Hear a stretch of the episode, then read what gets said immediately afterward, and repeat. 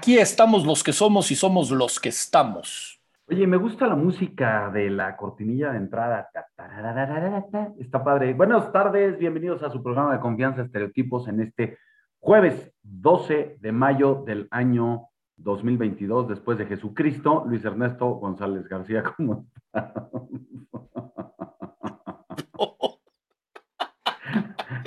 Me gustó. Me gustó, tengo que reconocerlo. Este, A, mí también, eh, a mí también me gusta la música de nuestra cortinilla, me pone de muy buen humor, o sea, sí, creo que... La neta estuvo medio mamila eso, pero bueno.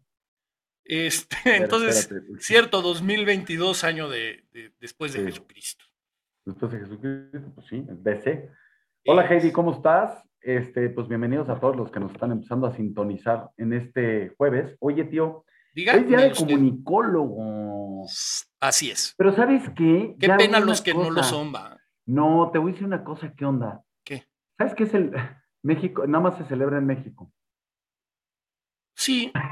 Ay, bueno, pero, pero no, no, no, lo que pasa es que, por ejemplo, en Estados Unidos y en España, que son dos lugares que lo sé, no existe la carrera de comunicólogo como tal. No, no existe. Entonces, por eso no celebran el Día del Comunicólogo, porque no existe la profesión como tal.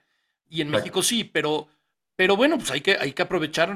Tú eres comunicólogo, eh, Ana, nuestra estereoproductora, es comunicóloga, yo soy comunicólogo. bastantes de nuestros invitados han sido comunicólogos por una u otra circunstancia de la vida. Así se me vienen a la mente nuestra invitada de la semana pasada, Sophie Goldberg, es comunicóloga. Tamara Trotner es comunicóloga, Martín Hernández es comunicólogo, Iñaki Manero es comunicólogo. Y no me acuerdo si, María Amelia es comunicóloga, Pamela Yan es comunicóloga. No sé, y ahorita lo podemos nada más corroborar, si no me acuerdo muy bien si nuestro invitado de, hoy, Edgardo, también sea comunicólogo, no me acuerdo. Ahorita le preguntamos. Pero ahorita, le preguntamos, todo fuera como ese. Este, ¿Celebró bien usted a su mamacita? Eh, sí, pues tranquilo, es un día, eh, es tranquilo, bien. O sea, ¿tú? ¿Bien? Sí, sí, comí bien la verdad comí bastante bien. ah, eso sí, eso sí, yo comí muy bien en casa de mi mamá, la verdad. Yo no comí en casa de mi mamá, yo comí en casa de una de las hermanas de mi esposa, donde celebramos a su mamá y a la suegra de la hermana de mi esposa. Y después en la noche fui a, a, este, a ver a mi madre y el domingo voy a ir a desayunar con mi madre, entonces va a estar pues, a toda ah, madre. Muy bien. Muy bien, eso me gusta. Oye, este, ¿qué te iba a decir? Sí, porque apenas fue este martes y Oye, venía en el coche escuchando una noticia que es realmente importante para nosotros, ¿o no? Descubrieron, descubrieron entre 300 científicos de diferentes partes del mundo, es una, ahora sí que es una gran colaboración, descubrieron el hoyo negro más grande eh, dentro de la Vía Láctea. Y gracias a ese descubrimiento, eh, se corroboró la teoría de la relatividad de Albert Einstein y estaba yo pensando, no, no, o sea, no sé exactamente cuál sea la, la teoría de la relatividad, no, no me siento, Pero ya se este, corroboró. Pero ya la corroboraron, fíjate, qué interesante.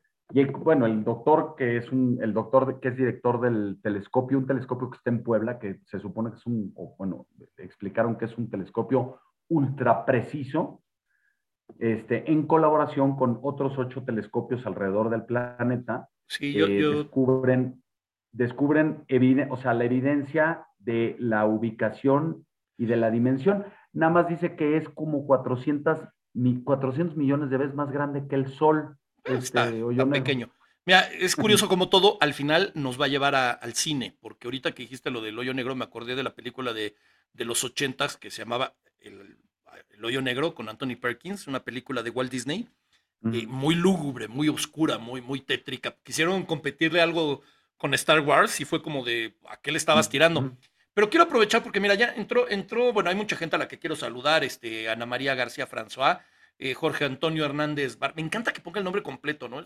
yo siempre le he dicho George, pero leo Jorge Antonio Hernández Diego Argo, Fernando Vargas, ¿cómo estás, Fer? Bienvenido. Fernando Vargas, Jorge Borboya, Carlos Bárcena, Fernando Camilo, Camilo, quiero ver cómo se, se, pronuncia. Camilo, ¿Creal? o cereal? O a lo mejor era cereal y se equivocó. Ok. Este, pero, quiero, ahorita que vi a, Diego Argo, este, tú que tienes muy bonita voz, chochos, este, mañana es cumpleaños de Diego Argo. Entonces, como Ah, ves que le cantabas las mañanitas, aunque sea un poquito. No, poquito, no, ya sabes que poquito. no, no, no, le mando, le mando un fuerte abrazo a Diego. Diego, que los cumplas muy feliz, que sea, no, no, no va a pasar, que sea un gran año, que sea, eh, bueno, un gran día primero, el día de tu cumpleaños, que te celebren mucho, este, y sobre todo que sea un gran año para ti. Muchísimas felicidades. ¿Cuántos cumplirá? ¿Unos 23? No, 25. 25. Se ve más joven, el buen Diego. Hace tiempo que no lo ves. Hasta ya lo han estado corriendo sin aceite, ya se empiezan. y, y, y en- los- y en sí. terracería. Sí, en aceite y sin aceite y con terracería, además. Estoy totalmente de acuerdo. ¿Qué le vamos a hacer? Oye, Pero mira, ¿Quién será iCamera?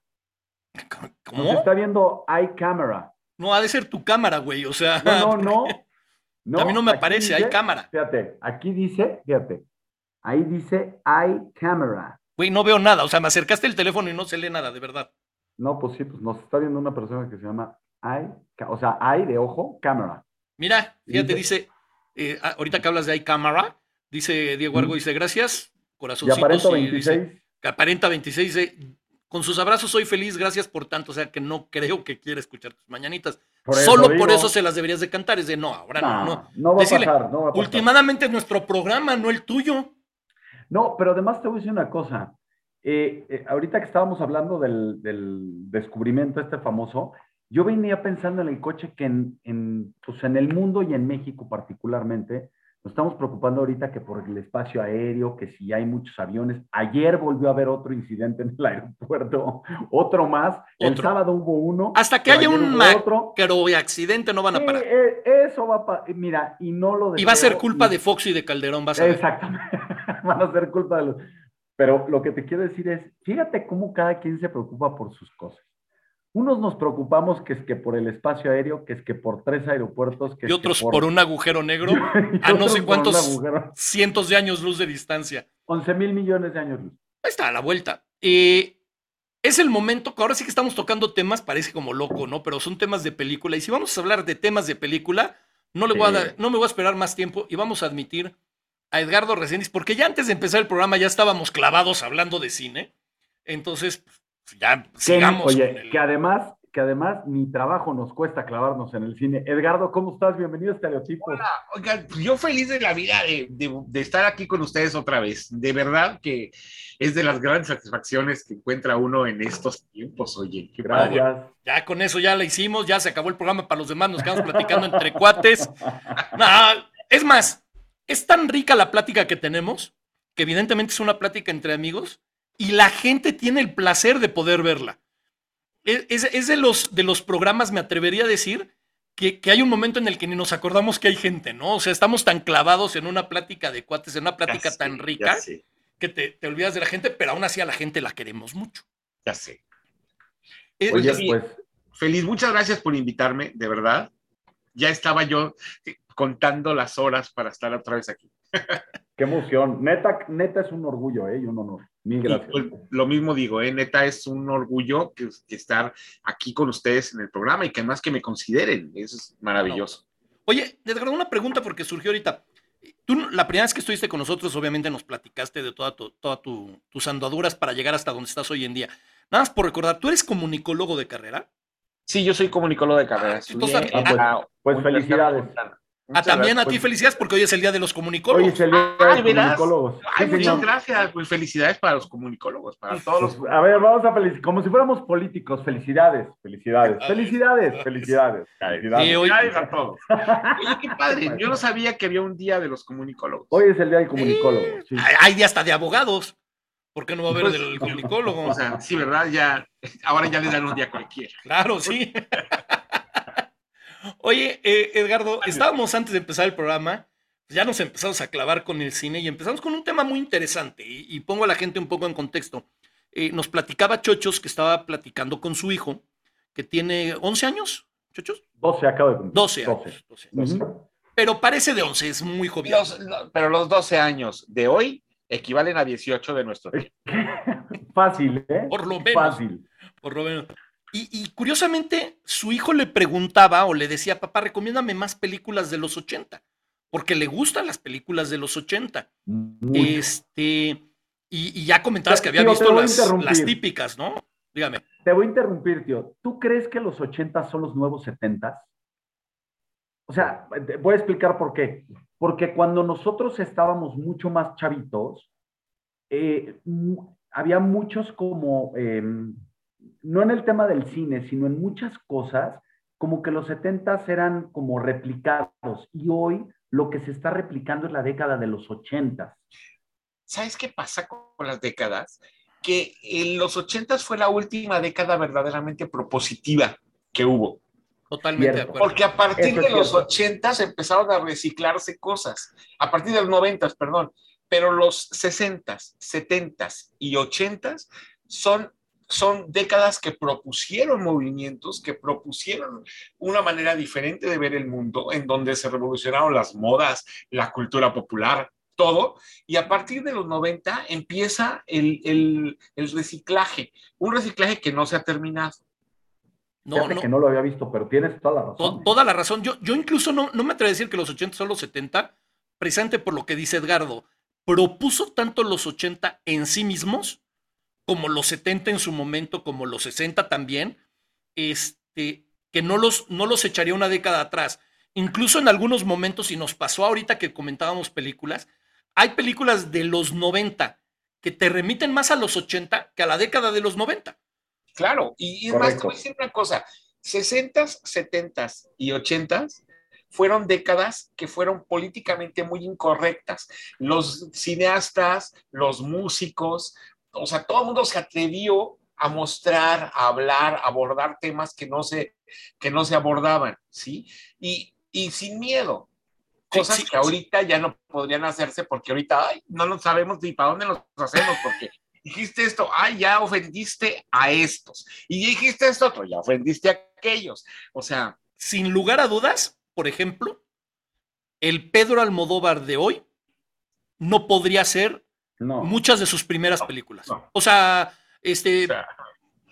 Ah, mujeres al borde de un ataque de nervios, no habría manera que la hiciera. No, deja tú, este, las que van más atrás. Sí, no, no, no. Entre tinieblas, ¿qué he hecho yo para merecer esto? La, de... la pasión, la ley del deseo, ninguna se puede. Ninguna de esas, incluso hasta la misma de este, Lucy Bombom y las chicas del montón. claro que no. No hay manera, ¿no? Y curiosamente, gracias a que pudo hacer ese cine, evolucionó a ser el cine que está haciendo ahora. Y hace, a mí, me gusta mucho lo que hace Almodóvar. Y la última, la última que vi que me, gustó muchísimo, la de Madres Paralelas, sí hubo un momento en que dije, ok, es muy buena película, eh, es muy fuerte, en varios, en varios niveles de lectura es muy fuerte, pero extraño al Almodóvar retador, al Almodóvar este, rebelde, a transgresor y al humor de Almodóvar. O sea, eh, eh, por ejemplo, aquella canción de, Joaquín Sabina de Quiero ser una chica Almodóvar, hoy la oye alguien y no, no, te, no entendería por qué quiere ser alguien una chica Almodóvar, ¿no? Por ejemplo. Claro, claro. Yo creo que el, asunto, el asunto aquí es, es que la, esta corrección política ha hecho que se pierda tanto la frescura de las cosas bueno, les platicaba hace un ratito, acabo de volver a ver en, una plataforma Pretty Woman, que ok, es una película de los noventas.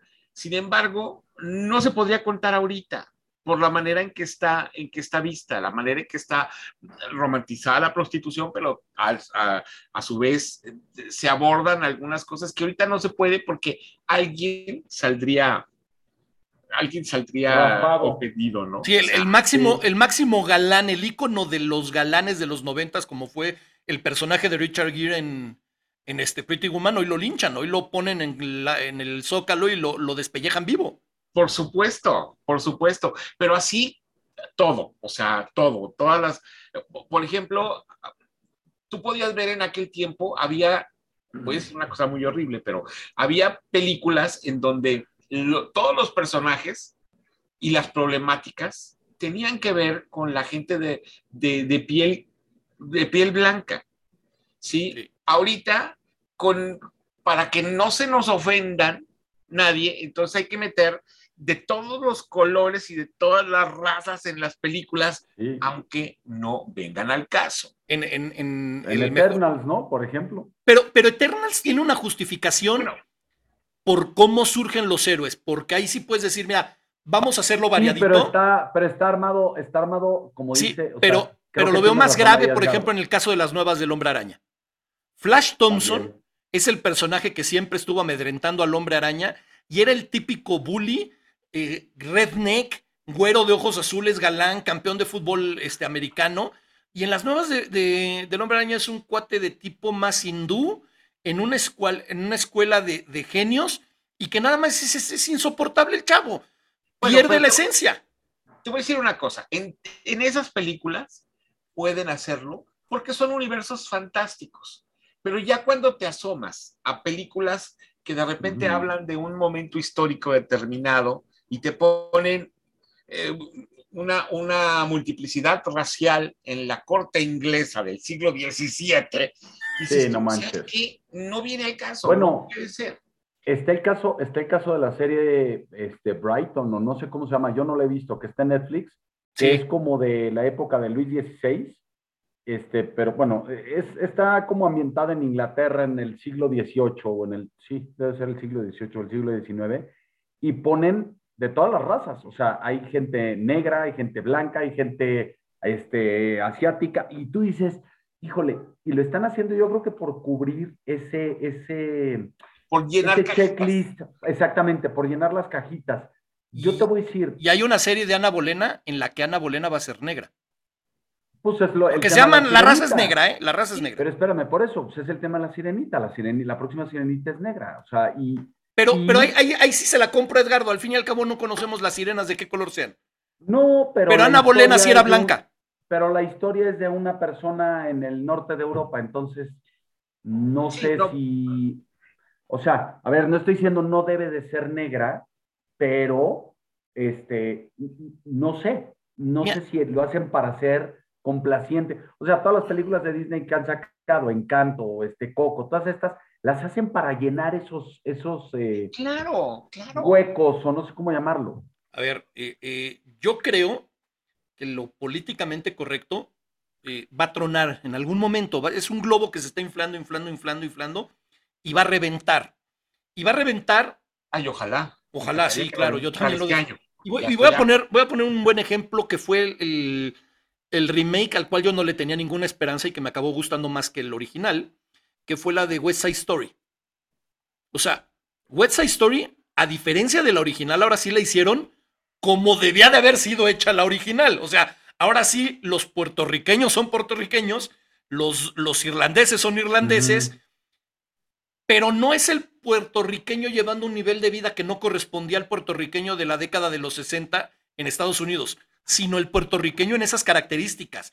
Entonces, cuando se den cuenta que no es una ofensa hacer una película histórica con la realidad que se vivía, entonces yo creo que van a empezar a entender esa, esa, esa realidad, ¿no? O sea, porque al fin y al cabo es una realidad. Claro, claro. Pero digo, son garbazos de a libra. Yo también estoy de acuerdo, Amor sin barreras, que ahí ya vemos un approach mucho más realista al tema, de, al tema de, del musical con las desigualdades sociales, etcétera, me parece que, que, está, que está bien, vamos, que está mucho mejor que la versión del 59, que de repente dices tú, pues sí, es que, pero... Es, que yo creo que ahora es más fácil conseguir puertorriqueños en Nueva York. No, a ver. a lo mejor antes estaba más difícil. Oye, Espera, nos están preguntando si van a hacer recomendaciones. Yo voy a empezar con una recomendación, porque hoy, hoy mi idea de, hacer recomendaciones no era hacer las recomendaciones de mis películas favoritas de toda la época, porque aparte la gente que nos ve ya sabe cuáles son. Incluso este año, déjame presumir, tuve la oportunidad, ya tuve la oportunidad de mis dos películas favoritas, ver una por segunda vez en pantalla grande y la otra por primera vez en pantalla grande, que fueron El Padrino y Casablanca, ¿no? O sea, son, son de, de dos, dos sueños hechos realidad.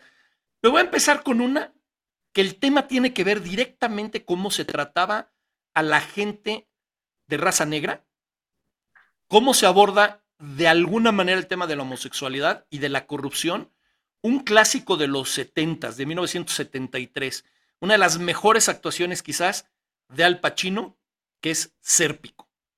Sérpico la acabo de ver hace relativamente poco y dije, es una obra de arte, es una maravilla, es dura, es muy realista, ubica muy bien el cómo se veía el mundo en ese momento y, es totalmente incorrecta en lo político, ¿no? En ese sentido. Claro, bueno, también en, en la década de los, de los ochentas hizo William Fredkin, el director del Exorcista, hizo con Al Pacino precisamente una película que se llamaba Cruising, que es total y absolutamente incorrecta, pero es una de las mejores. ¿Con Michelle Pfeiffer, si no me equivoco? No, no, Cruising es una, él es el único personaje. ¿El único famoso? de un detective, o sea, un policía de Nueva York que se mete a buscar a un, eh, a un asesino en serie de homosexuales. Ah, en el, y que tiene que ver con las prácticas sadomasoquistas. Es una película tremenda, tremenda en el sentido de que era totalmente transgresora, fortísima, fortísima, y que pues los grandes estudios, que es una película de Warner Brothers, pues la, estrenaron, traía al Pacino, William Fredkin, el director del Exorcista, ahora le va, y la película le fue bien, y era tanto que, que obviamente generó todo el tipo de controversias, al grado que tenían que poner un disclaimer al principio de la película diciendo que no pretendía la película ser una, una, una descripción que generalizara al ambiente homosexual de Nueva York, pero que, se, que, trataba un tema que era importante tratar. O sea, esa película ahorita no se puede hacer, pero no se, o sea, porque era muy fuerte. Sí, no. Ahorita con eso de que todos los, los, los, estudios le tienen pavor a una clasificación R, todo el mundo quiere hacer PG-13, entonces, pues la bronca es que matas, pero no hay sangre. Decapitas, pero no se ve. Hay sexo, pero tampoco, nomás se sugiere, ¿no? Tío, yo no sé si, si tú y yo vimos una película eh, cuando estábamos en la universidad que se llamaba Kids, ¿recuerdas? Sí, sí, sí, sí. Que era, hablaba sobre la droga, era, era, de la misma época de Spotting eran muy de la línea. Exactamente. Esas películas, esas películas, como bien dice Edgardo, ya, ya está difícil verlas, ¿eh? O sea, Kids, Train Spotting, ver ese tipo de cosas, yo creo que ya no está tan sencillo. Yo te quiero preguntar una cosa, Edgardo. A ver. A ver.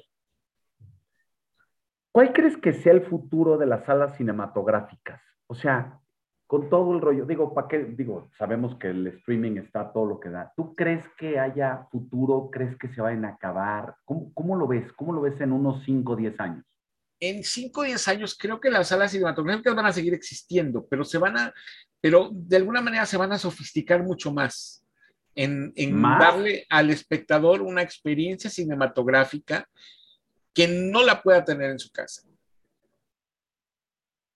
O sea, te van a hacer piojito aquí. O sea, ya no, es que, ya qué más te pueden hacer, qué más te pueden dar? Literalmente van a, van a tener que, que volver, el, o sea, la, la, tecnología de proyección y de sonido, la van a tener que refinar todavía, todavía más para que valga la pena.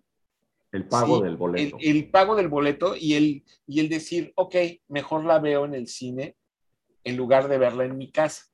Es que te voy a decir Es una decisión difícil ahorita, ¿eh? Es que te lo pregunto porque vi los cortos de vi los cortos de Avatar y entiendo que va a ser en tercera, o sea, a ver, a lo mejor voy, voy, a decir una estupidez, pero dicen que va a ser en tercera dimensión sin la necesidad de usar lentes. ¿Cómo? Pues no me pregunten, ¿eh? No lo dudo porque James Cameron es capaz de todo eso. Ya, lo, o sea, la, su anterior película de Avatar, bueno, su Avatar, Ajá, la uno. película más reciente, o sea, fue la mejor película en tercera dimensión realizada hasta la fecha. Hasta la es fecha. Impresionante la técnica. Yo, yo me acuerdo, hay una escena en la que está uno de los aviones de Avatar volando, eh, obviamente está en primer plano, y, y, logras distinguir la distancia, digamos, entre tú, el parabrisas, el parabrisas, el cuate que está manejándola, él y lo que hay atrás de él, ¿no? O sea, realmente te da esa sensación. Y yo estoy de acuerdo con lo que dice Edgardo. No, no recuerdo al día de hoy otra película, por más que la hayan querido vender en 3D, que diera esa, esa experiencia que daba Avatar. Yo, yo sí creo que Avatar es un antes y un después. Yo lo, lo, que creo que va a pasar es que el, tecnológicamente hablando, los cines van a tener que ir, ir cambiando porque te van a ofrecer una, una, una experiencia que de verdad no te, la, no te la va a poder dar tu casa por mejor equipo que tengas. A veces, créeme que a veces el, el, la, eh, la diferencia de, de, experiencia es tremenda. Digo, yo lo veo, me, me, ha tocado a veces, por ejemplo, te voy a poner un ejemplo, Belfast, la película de, uh -huh. Kenneth Branagh. Cuando estaba a punto de, cuando estaba a punto de, de, de, llegar los Óscares, no había otra manera de conseguirla más que, bueno, estaban las páginas alternativas o eh, iTunes en Estados Unidos. Entonces yo tengo una cuenta de iTunes en Estados Unidos, entonces compré la película para verla. ¿Sí? Y wow, que, que me, me encantó la película y toda la cosa, la vi en mi casa. Cuando se estrena en salas, fui a salas a verla. Uh -huh y por desgracia la experiencia no era igual. Claro. O sea, no, el sonido no se comportaba igual, etcétera. Había gente atrás de mí comiendo y platicando y, y etcétera. Entonces decía yo, pues por Dios, la experiencia, la brillantez de la pantalla no era la misma, obviamente, que la que, que la que tengo yo en mi casa. Entonces, si está cañón, el, el el superar en algunos casos esa experiencia. Mira, a mí, a mí déjame, la voy a poner al revés, a mí me pasó algo muy curioso. Yo cuando fui a ver la de Batman, la nueva, eh, que además es una película muy oscura, y tuve la suerte de ir a ver a una pantalla de las de grandes, o sea, de las de verdad grandes. ¿IMAX? No, no de las macro X. A la sala, la sala grande, ya, las macro X. Y la disfruté muchísimo la, las dos veces que la vi seguidas. Este, y ahora que la estrenó HBO Max, dije, vamos a volverla a ver. Y no fue igual. O sea, ya no, la experiencia pues no. que había vivido en el cine en gran formato, eh, ya, no, ya no, la, no la sentí. Yo creo que también, también puede influir el, el, cómo fue tu primer acercamiento a ellas, ¿no? No, y además hay películas que están hechas para verse en pantalla muy grande. 100%. Y, y claro que ahí que está la, la experiencia. Tú, o sea, por ejemplo, si tú ves una película grandotota de Marvel como Avengers Endgame, en el cine era un gran espectáculo. Agárrala y ve, vela en, en plataformas ahorita. Y, y, obviamente la película se hace chiquita. Sí. O sea, yo, Ay, por ejemplo, que sea tu pantalla. Ahora que va a salir, ahora que va a salir Top Gun, ciertamente voy a ir al cine a verla, porque el audio sobre, mira, más Por que... Tom Cruise, güey, lo tienes no, no, que bueno, ver en grande. también, también. Pero lo que te quiero decir es que más que la imagen, el audio, o sea, el, el que te estén pasando por acá atrás los, los sonidos de todos los aviones y todo, es, es, una experiencia. Ahora que salga Avatar, bueno, va a salir hasta diciembre, pero. Le, le, pero ya, ya le, va, le, van a, después de ver el trailer, creo que ya no se va a llamar Avatar, se va a llamar Aguatar. Aguatar. Como ahora, Oye, ahora es por, ¿sabes por qué pensé? Te digo qué pensé. Que ojalá no le pase lo que le pasó a, a, Kevin Costner con Waterworld, que fue un fiasco. Yo decía, híjole, de verdad que le vaya bien este el, cuate. El, porque... el, comparar a Kevin Costner con James Cameron. Espérame tantito. Es como comparar a, que... no sé, güey, Charles Chaplin con Adrián Uribe. Es, espera, no, hombre, ¿qué pasó? No, no espérate. este, Kevin Costner había hecho algo bien. Bueno, sí, sí, había hecho danza con lobos. con lobos. ¿Qué pasó? Sí, sí, en ese ver, sentido tienes no, razón. No, no, lo que no quiero es que de verdad se, va, no vaya a ser lo que la gente espera, pero bueno. Bueno, eh, ojalá, mira, yo la verdad es que ahorita que lo dices, me, me, puse a pensar, me dan miedo las películas pasadas por agua. Por eso digo. Sabemos qué puede pasar. Sí, es cierto. Por eso ver, digo, curiosamente, yo voy a mencionar una película que a mí me daba mucho miedo por el aspecto agua, que fue la de Aquaman. Y creo que rescataron muy bien el, el tema del agua. O sea, lo supieron rescatar. Pero te quiero hacer una pregunta, Edgardo, porque ahorita que nos preguntaban la gente que recomendaciones. Hay gente que automáticamente a ciertos géneros les dice que no. ¿No? Hay gente que dice, yo tal tipo de películas no las veo. Y se pueden perder buenas películas de verdad.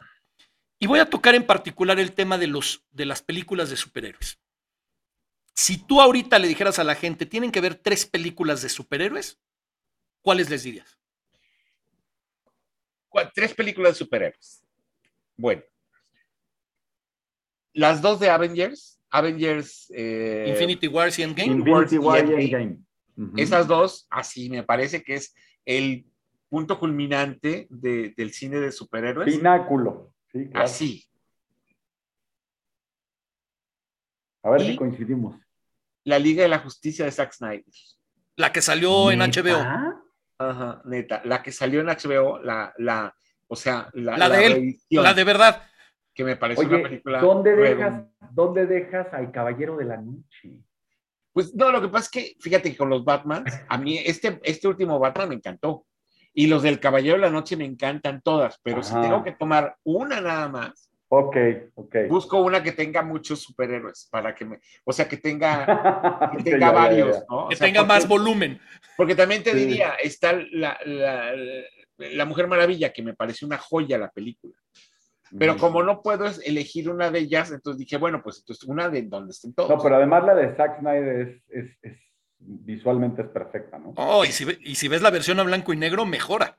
Y narrativamente es una maravilla, pinche. Sí, sí lo es. La Sí, película. sí, sí. No, está bien, no, está no, bien. no, puedes decir. Acuérdate que aquí el programa es, es políglota, hablamos Oye, varios idiomas. Lo que, lo que, sí, lo, lo que pasa es que yo, además, digo, soy de la Academia de Fineza de. Puedes decir todas las que quieras, ¿eh? No importa. A ver, Ah, Den- dentro de ese cine de superhéroes que está ahorita tan de moda por un lado y por otro lado tan estigmatizado, eh, una película que a mí me pareció maravillosa, ¿la pondrías como cine de superhéroes? Joker, el guasón.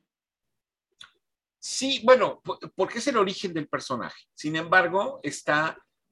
A mí lo que más me gustó de, de- del Guasón fue que está sacado del contexto del- de los superhéroes para, para humanizarlo, para darte al ser humano detrás del personaje. Y, y es una maravillosa. Una eh, joya. o sea, es una joya, es una reflexión sobre, sobre la violencia eh, de- del mundo, pero increíble, ¿no? O sea, me, La sociedad, la- un montón de cosas, ¿no? Es, durísimo. me parece que es una de las películas más este, inteligentes que se han hecho. Totalmente. Partiendo de que, que, o sea, su materia prima es un superhéroe. Bueno, un personaje de una historia de superhéroe. Mm, claro. Sí, sí. A ver, chochos, si tú tuvieras que recomendarle ahorita a la gente, te la voy a poner difícil. Uf, a ver. A una ver. película para niños que sea diferente. O sea, que digas, vale la pena ver. A lo mejor no es la mejor, no es la peor, pero dices, esta película véanla porque ofrece algo distinto. Este, Wally. O sea. Wally es súper reflexiva. Wally parece, digo, que de hecho, yo cuando llegué a ver a, a Wally a mis hijos, mis hijos me dijeron, ¿qué es esta madre? O sea, porque no hablan en los primeros 50 minutos, pero es... Pero tú, es, Wally, o sea, Wally, con tus hijos la viste en la tele. ¿No la pudiste ver no en el me cine? acuerdo, no, me pues es del acuerdo cuándo la vi. 2008. Sí, Fue, tienes fue del razón, año que pero- yo me casé. Pero lo que te quiero decir es que la reflexión de esa película es profundísima. O sea, es, si no, hace- si no hacemos algo, nos va a cargar el payaso, pero feo. Entonces, Sí. creo que esa. Si me Edgardo. preguntas esa. Fíjate que yo me voy a, a, a mí me, pa- para niños me gustan los cuentos.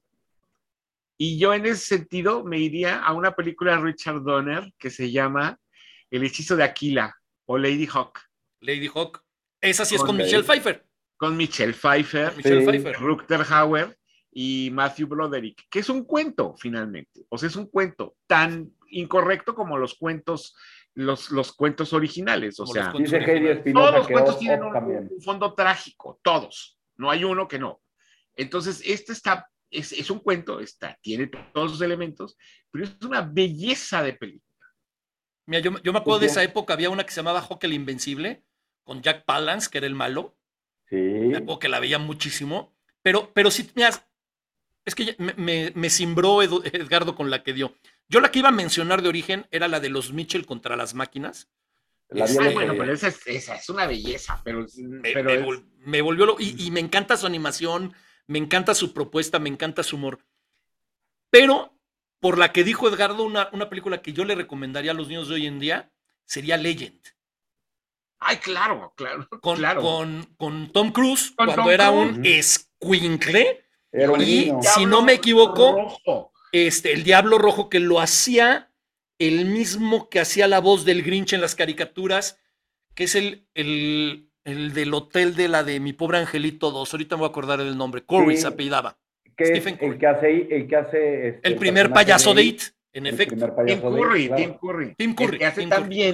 de de- al, al doctor de, de, De- Rocky Horror The Picture Rocky. Horror. Exactamente. Claro. Esa claro. película, como un cuento, porque ahorita que decías lo del cuento y, y el, y, el, y visualmente es, es, es fabulosa. Uy, ¿sabes, ¿Sabes cuál? ¿Sabes cuál? Perdón.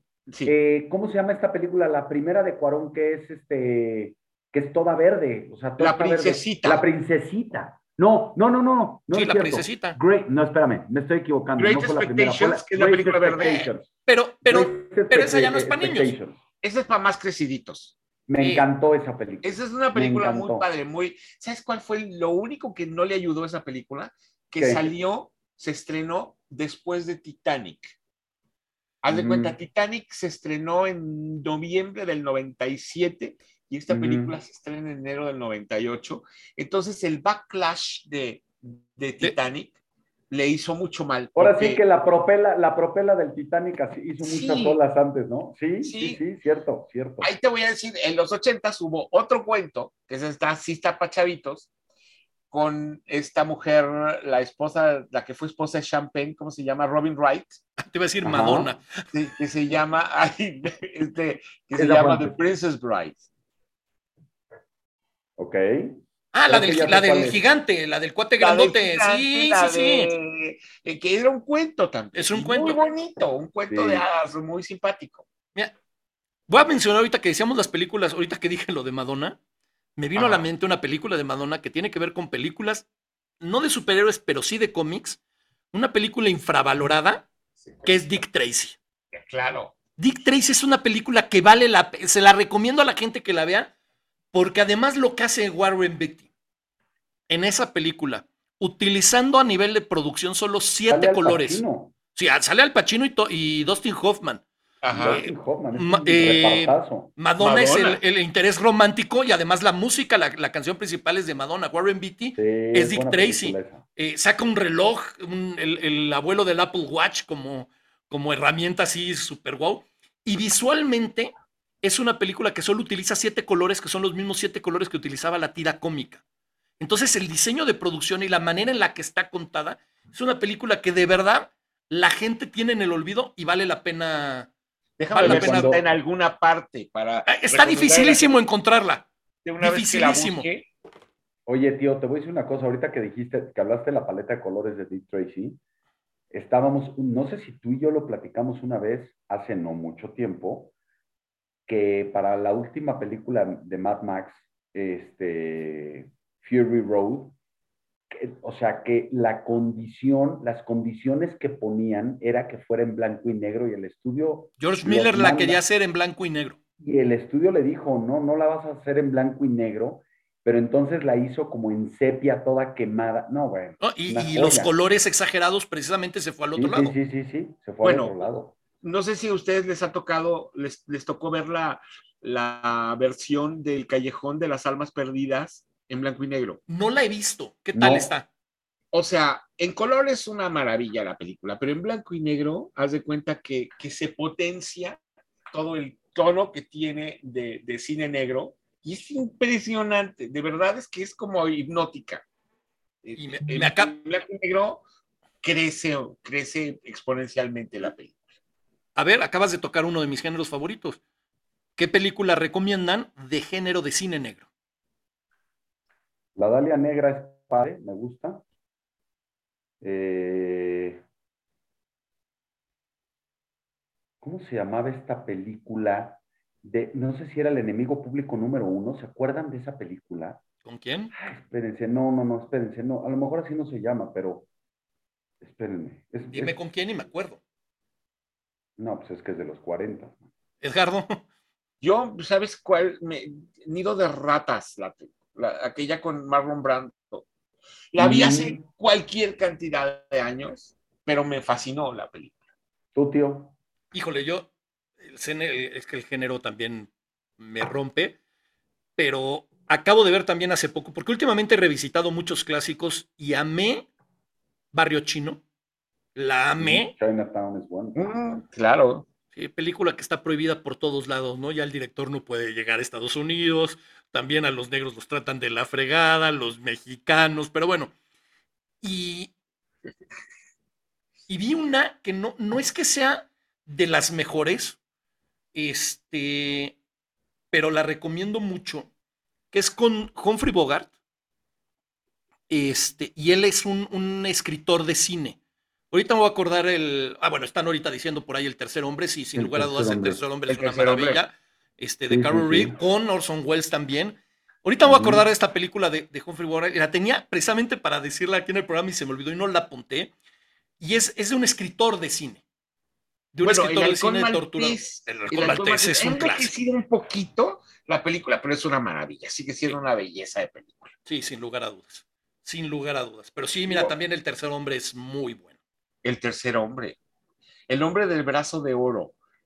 Aquella con, con Frank Sinatra que se asoma al mundo de la, de la drogadicción y el tráfico de Ujú. drogas. En, en una época en la que apenas estaban empezando, o sea, era después de la guerra, en los 50, fines de los 50, principios de los 60, cuando era muy difícil abordar estos temas porque todavía estaba imperante la moral del código Hayes en Estados Unidos, ¿no? Sí, el, el- el- el macartismo y el código Hayes estaban en todo lo que podían. Por eso hablamos de que, de, de- de- ¿te acuerdas que antes del programa hablábamos de las décadas? Por eso el sesen- los 60, los 70 y los 80 fueron décadas verdaderamente propositivas porque fue cuando, cuando vino la liberación. Fue lo que le pasa a España después de, en los 80, a finales de los de Por los eso, 80. La por, e- por es eso Almo-. Almodóvar hace lo que hace. No puede ser Claro, más que muerto porque- Franco. Se muere Franco y entonces dicen, vámonos a destapar. Oye, yo te iba a decir una cosa, justo, y también lo estábamos diciendo antes de que empezara el programa, y la razón por la cual mi hijo me preguntaba me, me pedía recomendaciones de películas ochenteras. Yo, a ver, recuérdenme si no lo dije la vez pasada, yo estoy un poco harto de las películas de superhéroes. Lo que está saliendo, todos son superhéroes, o sea, como que la temática no es... Y las de superhéroes, ya. todo lo que sale son superhéroes, casi en todas. Por eso, pero lo que quiero decir es que no están saliendo cosas diferentes o cosas eh, comerciales como salían en los ochentas. En los ochentas había de todo tipo de historias, de, de- de las historias de escuela, la historia de, de románticas, este, come- muchísimas comedias románticas. Luego empezaron las, las comedias románticas de los noventas y así. Pero, hablando de series versus películas, eh, yo estaba viendo, sale Cobra Kai, que es un, es un, este, un posterior a el Karate Kid. Está saliendo Stranger Things, que tiene muchísimos elementos de Goonies, de E.T. O sea, yo les decía a mis hijos, pues es que eso, ese tipo de escenas son de Goonies. Ese tipo de escenas que salen todos en las bicis a toda velocidad por el barrio son de E.T. O sea, todas esas cosas, los elementos que tocan todas estas series están rememorando. ¿Por qué no hacer cosas de ese tipo otra vez? O sea, debería de haber historias de ese tipo otra vez. ¿Serán comerciales todavía? Yo creo que sí, digo, esta, esta gente está apelando a la nostalgia, ¿no? O sea, los productores están apelando a la nostalgia de audiencias como nosotros.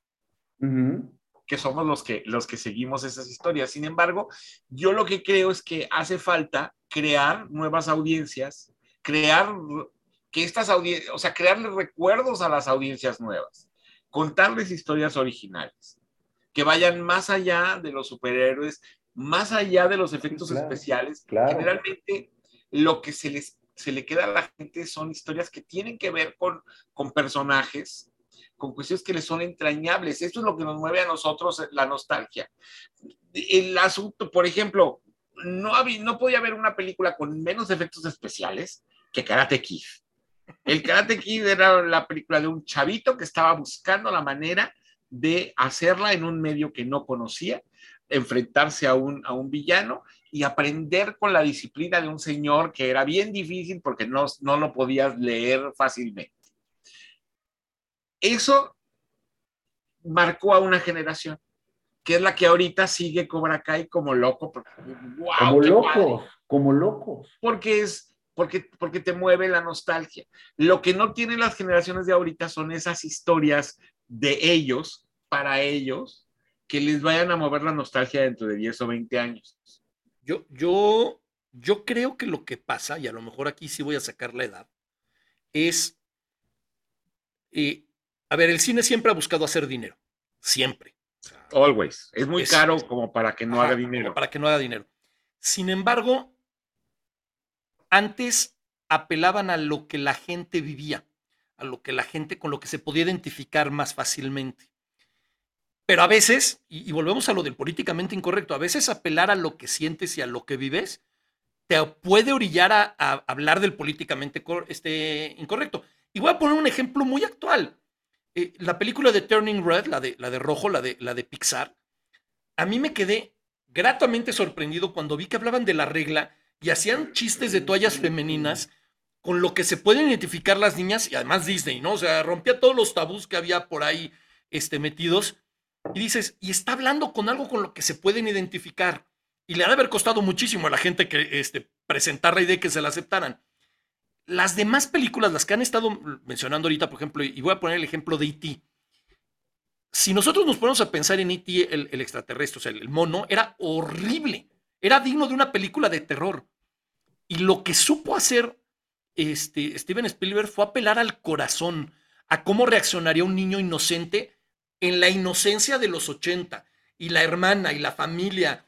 Y por eso cuando se, yo espero no hacerle ningún spoiler a nadie, ¿no? Pero cuando se están muriendo E.T. y, Elliot, eh, te involucras con ellos porque al final tú también estás involucrado con el personaje. Y el, y el, extraterrestre no es el extraterrestre sabio que se la sabe de todas, todas, sino que en muchos aspectos es muy tonto y es muy inocente, igual que el niño. Y yo creo que las películas de hoy en día eh, buscan apelar a, modas, buscan apelar a momentos, pero no buscan apelar al corazón. Por eso cuando te topas, no, pero muy más allá del inocente, cuando te topas con películas que te llegan al corazón, son las películas que se convierten en clásicos instantáneos y en, y en, y en épicas. Y yo creo que cada vez hay menos de esas películas. Hay sí películas grandiosas, hay películas entretenidas, porque también cada una tiene su, su forma de ser, pero no apelan de la misma manera. ¿Sabes qué pasa con los cineastas ahorita? En muchos, como quieren recuperar la lana, crean experiencias fílmicas para los espectadores. O sea, películas en las que literalmente, como si fueran juegos de feria, tú llegas, te subes, te sangolotean una hora y media y luego te sueltan. Y ya cuando te sueltan, se te olvida. Es una película que te funciona mientras estás en el cine, que te la pasas pipa cuando estás en el cine, pero que no te deja absolutamente nada, no te llevas nada a tu casa. Yo, yo, yo creo que por eso, y, ahorita aprovechando un poco la, pregunta que hacías hace rato, ¿no, chachos? De, la, la, diferencia entre las salas cinematográficas y las experiencias del streaming yo creo que ahorita una de las grandes ventajas que tiene el streaming, más allá de lo, de lo económico, más allá de la comodidad de verla en tu casa y toda la familia junta, es la variedad. Y, apelando a la variedad, voy a hacer una pregunta, así una recomendación también para la gente que nos está viendo.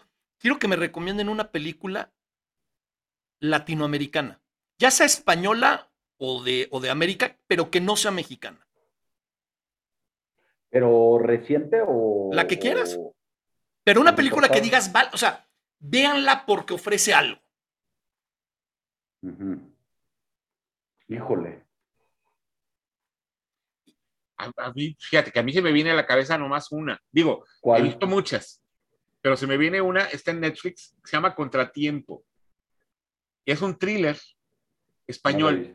contratiempo, contratiempo, me suena. Está hecho con toda la mano. Yo tenía mucho tiempo, no, no, es, no es nueva, yo la vi en el cine, esa película. Se ah, claro, con este... Mario Casas. Con Mario Casas, pues, es una maravilla, parece que le hizo una maravilla película que, que, que se, se, acabó y yo me fui a mi casa diciendo, ay, güey, acaban de jugar conmigo bien cañón. Qué padre, eso lo agradezco mucho. Esa, película la pudo haber hecho Hitchcock sin ningún problema. Exacto. ¿No la has visto, Chochos? No, Contratiempo. Por favor. Eh, en, Netflix, es con, ah, Mario Casas y José Coronado. Son los dos actores principales. Es que te voy a decir una cosa, porque puedo sonar medio mamila. A ver, a mí me gustan muchísimo. ¿Será porque yo veía todas estas películas en casa de mis abuelos los jueves, los, los jueves o martes en las tardes, en literal en el 9? Y veía películas de Joaquín Pardavé, y veía Los Tres García, y veía todas estas películas que a mí primero me costaron mucho trabajo y hoy no sabes la risa, la nostalgia, la, y es lo que decías, o sea, te dejan algo y se vuelven clásicas. Luego en la universidad, híjole, vi un par, o sea, Los Olvidados, eh, o sea, películas mucho más duras. ¿eh? Bien light. No, no, por eso. Pero, pero te puedo decir que hay muchísimas películas que me dejan mucho, pero las que yo más disfruto, de verdad, son las de la época del cine de oro mexicano, pero las de Joaquín Pardavé o las de Pedro Recomienda una de esas. Una, que diga, o dos, que digas, estas dos de esa época. A ver, dile de Pedro Infante. Yo te, yo te voy a decir. A ver, de Pedro Infante podría ser este. A toda máquina. Este. Podría. No, no. Eh, bueno, es que nosotros los. ¿Cómo, cómo se llamaba? Este. nosotros somos ustedes ricos y Pepe el Toro. ¿No? Pepe el Toro. Dos tipos de cuidado antes de. Sí, dos tipos de cuidado, por ejemplo. El Arbano Jalil me daba muchísima risa. O sea, eran eran películas como de estas, como de eh, eh, comedia de enredo, y eran un... Eh, todas esas películas me, me, encantaban. No, no, sé ni por dónde empezar de todas las que me gustaban. Yo, de, bueno, por aquí nos, nos mencionan, por ejemplo, Maldita Ciudad de Fernando Maldita Ciudad de Fernando Y curiosamente, una de las que está mencionando Jorge, este, Jorge Antonio Hernández era una de las que yo iba a recomendar, El secreto de tus ojos. Ay, qué maravilla. Esa padre. Me parece casi perfecta la película. Dice Ana Luisa, dice Ana Luisa nuestra, nuestra, nuestra productora, El Orfanato. También muy buena. Muy buena. Muy Hay una que está en, en, una plataforma, en Star Plus, que se llama El cuento de las comadrejas. esa película es maravillosa. de lo mejor que se ha hecho en los últimos años. Maravillosa. El cuento de las comadrejas, aparte es la última, la última actuación de, de Murdoch que era del, parte del grupo de Lelutier, que murió ahora durante los años de la pandemia, no por pandemia, pero murió. Es buenísima. El cuento de las comadrejas es espectacular y el defecto está en. Dice Heidi, del libro de Eduardo Sacheri. La de. Está. Ah, ah sí, no, no, no. El no, El secreto de tus ojos. El secreto de, ah, tus, ojos es, del libro de Eduardo. No, yo, yo casi me, me atrevería a decir que cualquiera de Ricardo Darín. O sea, me cuesta. Nueve reinas. Nueve, reinas. Es una maravilla. Maravilla. El secreto de Truman es una belleza. Relatos salvajes. Uh, no, Relatos salvajes solo por, casi por la primera historia de Pasternak. La del avión, ya casi solo por eso, pero. La de Relatos Salvajes. y la última, la ¿Cómo se llama este cuate? La de la boda es una. Es una sí. Es que, es, que, es que Relatos Salvajes también es una joya.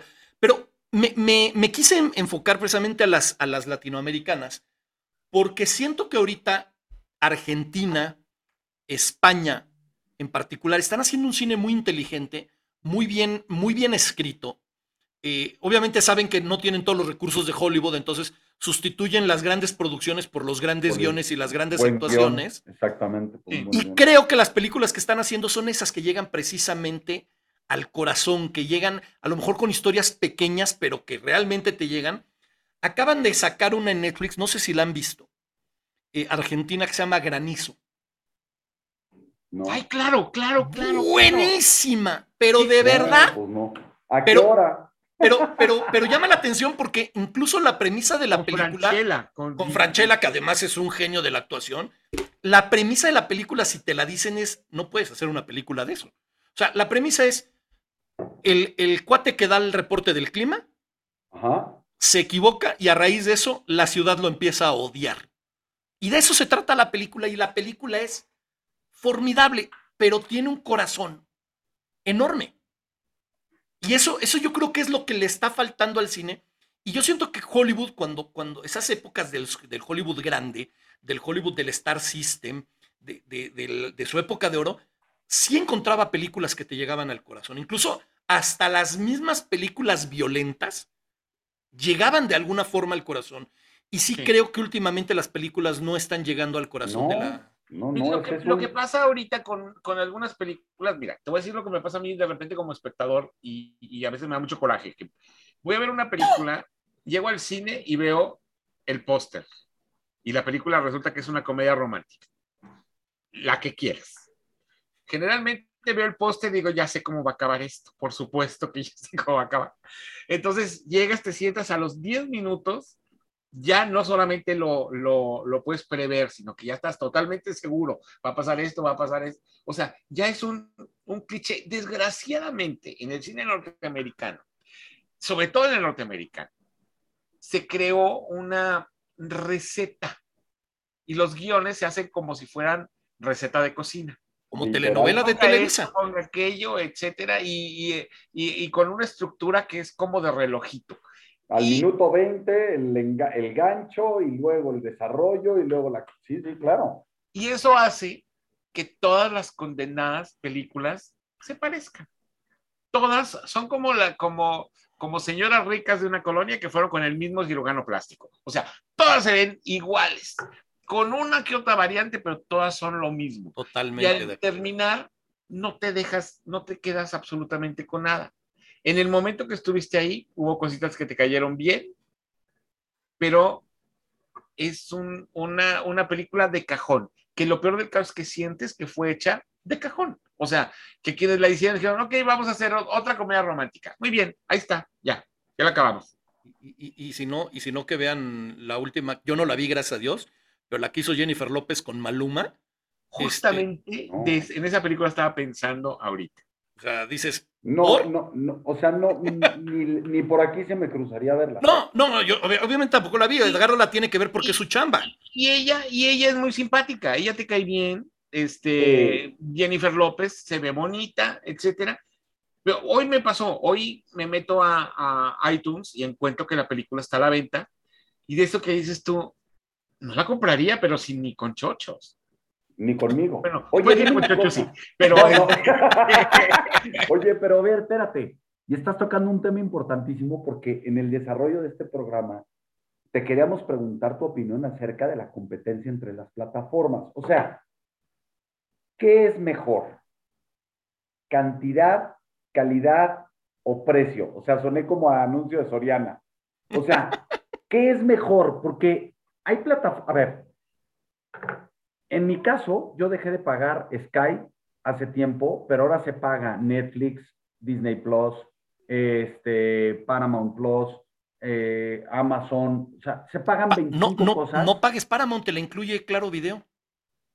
Ah, no sabía. Sí. Fíjate que no lo sabía, pero bueno, con Telmex, ¿no? Porque yo tengo Sí. Telmex y creo que tengo Claro Video. Sí, Bueno, si tienes Claro Video, tienes Paramount. Es, es desesperante que quieres ver una película y te dicen, no, pero ese está en Apple Plus. No, pero ese está en Disney. Y entonces tú dices, ching, no la tengo, no tengo esa plataforma. O sea, si tú tuvieras que hacer un maridaje de, de, ser- de, de- de plataformas, ¿qué? Sí. Híjole, mira, yo me iría más, te- las tengo todas, porque, porque en eso trabajo. En, en eso, en eso trabajo, pero me iría más uh, por, por la calidad. Porque, por ejemplo, Netflix sí, pues es, Netflix es cantidad. Netflix Hay es Walmart. Ah, Sí, exacto. Hay miles y miles de cosas, pero miles y miles de cosas que son basura o que son relleno y te encuentras cosas muy interesantes. Pero dices tú, pues podría perfectamente vivir sin eso. Eh, hay otras eh, que, que tienen mejor surtido. Yo, eh, por ejemplo, mi, mi plataforma favorita se llama Star Plus, porque es donde están los mejores catálogos y las mejores. A mí me interesan las películas, no me interesan tanto las series. Entonces, pues Ah, puedo ok, ese es, perfectamente- un, ese es un gran dato porque Alonso, mi hijo, se suscribió a Star Plus, Plus hace una semana porque quiere ver Family Guy.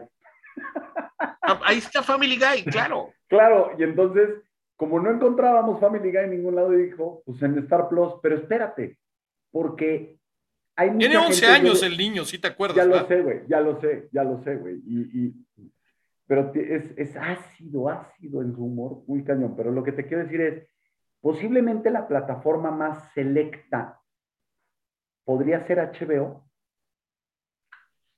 HBO tiene muy buen, tiene muy buen, em, muy buen catálogo de películas Sí, y las series también son muy buenas, pero generalmente son para adultos. Sí. sí. HBO. Max Porque, HBO Max, porque es HBO El Max. mal mandado de todos. Sí, y si, y si tienes la oportunidad un día de ver el HBO Max gringo, su catálogo es todavía mejor porque, por ejemplo, HBO Max aquí en México solo tiene Warner. En el, en el- el HBO Max gringo tiene Warner y TCM, que es la parte, digamos, medio artística de Warner. Entonces, tiene un catálogo muy, muy interesante. Yo te voy a decir una cosa, yo, yo estoy de acuerdo con, con Edgardo. A mí, Netflix, siento que por tener tanto, en serio tiene de todo sin tener el más mínimo criterio de discriminación del contenido, ¿no? Puedes ver grandes cosas. Bueno, están todas las novelas ahora, hay unas No, no, novelas. pero, pero quitando la- pero, la pero de repente, por ejemplo, el- Betty la fea. O sea, Está Betty la Fea, Está- y además es- lleva sí. en el top ten, lleva en el top ten dos años y medio. no sé No, cuánto. dos años y medio. Y ahora pusieron unas telenovelas coreanas, o no sé qué, qué, qué son, unas madres sí, coreanas. que pero, mira, ahí. por ejemplo, el- el- estaba viendo la de Better Call Saul, que es el spin-off de la de Breaking Bad. Joya. acabé de ver el capítulo de la semana y de repente, pues en las cosas que te recomiendan, me recomiendan una serie de seis capítulos hecha por Mike Myers que se llama El Penta no sé qué cosa. Empecé a ver el primer capítulo y dije, el problema no es que la hayan hecho, el problema es que alguien la autorizó. O sea, ¿quién fue? Porque alguien llega con la idea, ¿no? Pues es su idea y es válida que tenga su porquería de idea. Pero alguien llegó y le dijo, va, y ahí te va la lana. O sea, y creo que ese es el problema de Netflix. O sea, si llegan y te dicen, oye, mira, te vas a encontrar con Stranger Things, con este, ¿cómo se llama? El juego del calamar, que fue revolucionaria, aunque yo tengo muchas cosas en contra de dicha serie. Este, tengo, pero por otro lado, es mucha basura la que tiene Netflix. HBO Max creo que tiene grandes, pero de verdad grandes series. Este, incluso hoy estaba viendo, presente una publicación de Eduardo, tu compañero de programa, que decía los jueves de HBO son perfectos. Y sí, venía Hacks, que es una maravilla de serie.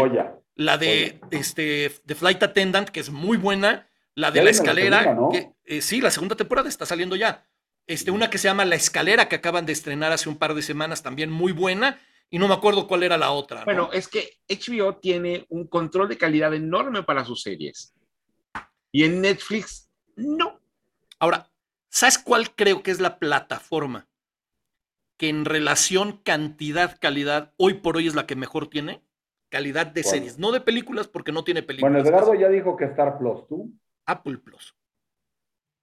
Las series de Apple Plus son Sí. las series casi perfectas. De verdad no he visto una serie mala. Yo no he visto todas las que tienen, Ted evidentemente. por ejemplo. Ted Lasso es una maravilla, pero tienen una que se llama Severance, que de Mm. verdad se la recomiendo a toda la gente. Es espectacular. Y acaba de terminar una que se llama The Slow Horses con Gary Oldman, que es de espionaje inglés, pero de los espías los más malos. Y no es comedia, sino de los que mandaron a la fregada por malos. De verdad, muy buena. Y yo creo que lo que está haciendo Apple Plus es como no tienen ese monstruo que es Netflix, dice, vamos a hacer poco, pero Pero lo vamos a hacer muy bien. Y de verdad vale la pena ¿Tú qué apostar. opinas, Edgardo? Pues fíjate que, la tengo poco, digo, la tengo la, la, la plataforma, la tengo poco explorada, pero por ejemplo, me he metido en Apple Plus a ver las películas y también me he llevado muy buenas sorpresas, ¿eh? He visto cosas. Muy buenas, de muy buena calidad, o sea, películas que perfectamente podrían estar en el cine, Sí, con la mano en la cintura. Y, y muy bien contadas y muy dignas en, en la manera en que están, en que están producidas. Y tiene esa ventaja, no, no, no es cualquier espérame. cantidad y es calidad. Pero espérame tantito, tío. Este, Edgardo, cuando tú dices que son, o sea, son películas eh, producidas por Apple Plus o por Apple, en este caso, que nunca van al cine, van directo a su plataforma, ¿correcto? ¿A Sí, claro, claro, son, son producciones originales. Sí, sí, sí, sí. Sí, claro. Es que yo creo que ese es un común denominador en Apple y en HBO, ¿no? O sea, como que cuidan mucho el, el guion de lo que van a, de lo que van a sacar. Y sí, o sea, a lo mejor si ya no quieres, es, a lo mejor puede ser la solución. Ya no quieres ver tanta madre de superhéroes, pues entonces vete a las plataformas. Yo voy, voy a recomendar una serie, que en realidad son dos, que está en, hasta, en Star Plus y que seguro ya viste, Edgardo, y si no la has visto, ¿por qué? Que es The Young Pope con Jude Law. Ah, claro. Eh, pero esa yo la vi antes de que estuviera en Star. Ah. Es de Paolo Sorrentino, Sí, este sí, sí, director italiano que es una maravilla. Es una serie que es genial, pero porque es precisamente políticamente incorrecta de Además, no poder. principio a fin. Pero además tiene un estilo visual increíble. Este director es lo máximo. Este director este, fue el que ganó el Oscar de Mejor Película Extranjera por una que se llamaba La gran belleza, belleza. la gran belleza. La Gran Belleza. Es maravilloso y es una serie que está sensacional. Las dos, Todos ¿eh? el elenco, los dos temporadas. de- de Young Pope y de New Pope son brutales. De verdad la Oye, recomiendo. pregunta, oye, pregunta Heidi Espinosa que qué opinamos, bueno, yo no la he visto, de. Crash, de Jared Leto y Anne Hathaway. Híjole, yo no la vi, pero la vio Eduardo y me la recomendó muchísimo. Me dijo que estaba muy bien la serie. Yo no la vi porque ahora sí que no me tocó, no me, no me la asignaron. Es que se la tienen que, haciendo que- cola para ver en qué momento la veo. se tienen que dividir. ¿Estás de acuerdo que es demasiado contenido? Nos tenemos que dividir y, Sí, claro. y literalmente, y luego, por ejemplo, cuando nos recomendamos mucho, oye, no te pierdas tal cosa, este, uno hace una filita para, para, para verlas. Por ejemplo, a, eh, a mí me tocó Las Bravas, la, la serie mexicana de HBO. Ajá, la de. ¿Y qué la tal? de- ¿Está me, me enamoré de la serie, me encantó. Ah, neta. Neta, es una serie muy a la mexicana, pero tiene corazón, o sea, tiene corazón. Está, me eché los primeros tres capítulos de- y hoy en la noche voy a desvelar viendo los otros dos que, que acaban de subir, porque me encantó, me encantó. O sea, se me hizo una muy buena propuesta por parte de, de HBO. Yo, yo tenía Pero mis dudas. tenemos que dividir las cosas. Mm. A ver, acaba, acaba de surgir un, un tema bien interesante. Eh, yo me acuerdo cuando empiezan a salir las series en DVD, uno las empieza a comprar porque dices, me espero a que salga la temporada completa y me la aviento de corrido, ¿no? Cuando, sal- cuando surgen las, las plataformas que también te las avientan de corrido, pues haces lo mismo, ¿no? Y las famosos maratones. Sin embargo, ahora Netflix, HBO, Star, Disney, Apple, todas las plataformas ya están sacando las series, aunque sea en su plataforma, un capítulo por semana. Mi pregunta para ustedes es, ¿qué prefieren? ¿Tener la serie completa o ir capítulo a capítulo? Edgardo, vas tú primero. Mira, yo la verdad es que prefiero tener la serie completa, porque ir capítulo a capítulo, luego, por alguna razón, me cuesta trabajo la constancia. Entonces, luego me lo pierdo y ya les fui fiel a algunas series durante toda mi vida. Sí, nueve años con los expedientes secretos X, eh, o sea, sin perderme un solo capítulo en el momento que los pasaban Cada Es- semana. este, todas las temporadas de Game of Thrones, ya, ya basta. Ya ahorita Claro, haga- lo, que, lo que llega, a las- me gusta verlas completitas para verlas a mi ritmo. claro. si yo- las quiero ver de un jalón, las veo de un jalón. Yo opino exactamente igual. O sea, yo prefiero la serie completa y, o la temporada completa, que luego, espérate, me molesta muchísimo porque te voy a decir qué pasa y ahorita les iba a hacer el comentario. La competencia que está habiendo ya entre plataformas es, a mí me llama la atención. El próximo 27 de mayo estrenan Stranger Things 4, estrenan Obi-Wan, pero el tío está en mute. Pero el No, sí tío te oigo, dice- estoy, bien, estoy hablando, estoy hablando. no, pero es que no te oíamos. Pero el tío dice, pero es que de Obi-Wan nada más salen dos capítulos primero y luego van saliendo cada semana. Sí, entiendo perfecto. Pero lo que te quiero decir es que es mejor ver la temporada completa porque si no, como que se te pierde esa emoción. Te voy a decir qué me pasó. Yo había visto eh, Ozark, eh, primero vi la primera temporada, me encantó, vi la segunda, me costó un poquito más, vi la tercera, ya me estaba volviendo a enganchar y cuando empezó la cuarta dije, ah, caray, ah, caray, esto ya se puso bueno y de repente voy en el capítulo 7 y como un coitus interruptus, me dejan así, yo dije, no mames, ¿cómo me dejan así? Yo dije, el siguiente capítulo, ya no había capítulos. Yo dije, no me hagan esto. ¿no? Y entonces ahora, todas las plataformas, incluyendo, por ejemplo, eh, yo estaba viendo Walking Dead con mis hijos y la temporada 11, primera mitad, luego la segunda mitad, y tú dices, ¿por qué están haciendo esto? Pero- a ver, están pero pa- para crear expectativa. A mí, a mí me pasa, yo, yo, por ejemplo, yo también fui muy fan de quizás una de las, la mejor serie de los 90 que fue los X-Files. Incluso yo creo que hay un antes y un después de los X-Files en las series en Estados Unidos. Este. Y luego tuve esta, esta moda de comprar las temporadas y esperarme a que salieran en DVD para verlas. 24, empezó con 24, ¿no? Y es, es, justo el ejemplo que iba a poner. Yo 24, la primera temporada la vi de corridito. y, las, y las siguientes temporadas las vi cuando salían.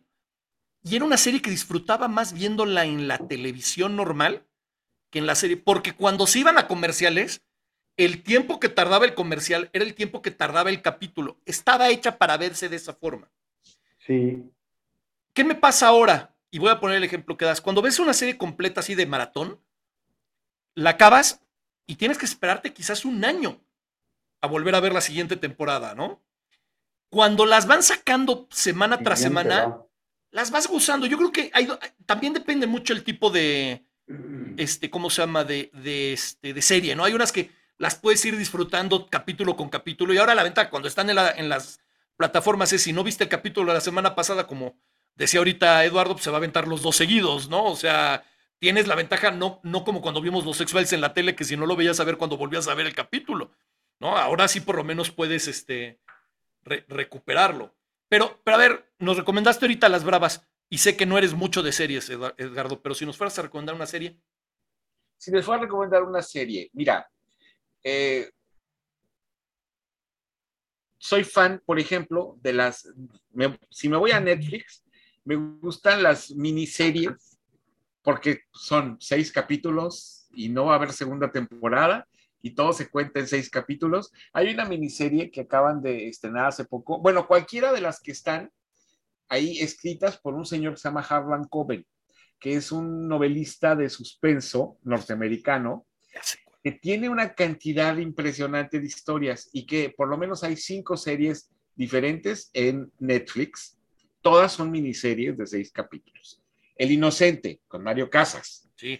Este, una que se llama No hables con extraños, que es inglesa. Otra que se llama Bosque Adentro, que es polaca. Otra que se llama Ay, ni una y son todas de este mismo escritor, ¿verdad? Todas son del mismo escritor, de Harlan Coben. Yo empecé a comprar las novelas de Harlan Coben para leerlas, porque hay algunas que no han hecho, que no han hecho miniserie, y el tipo es como Agatha Christie hoy en día. Entonces es maravilloso porque además. Yo vi la de Nobles con Extraños y la del Inocente y se me hicieron buenísimas.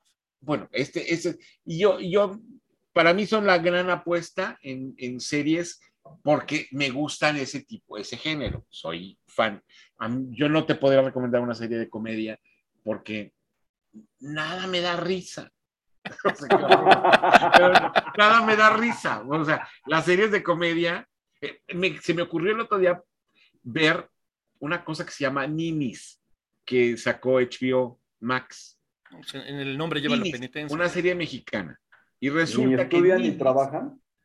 Es una, es un, una especie de, de versión 4, región 4 de Friends.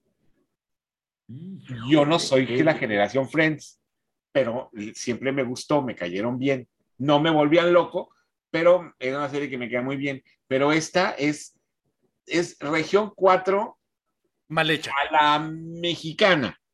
Híjole. Oye, me voy a decir una cosa. Perdón, perdón chachos, nos están, nos están recomendando una que se llama Kepler.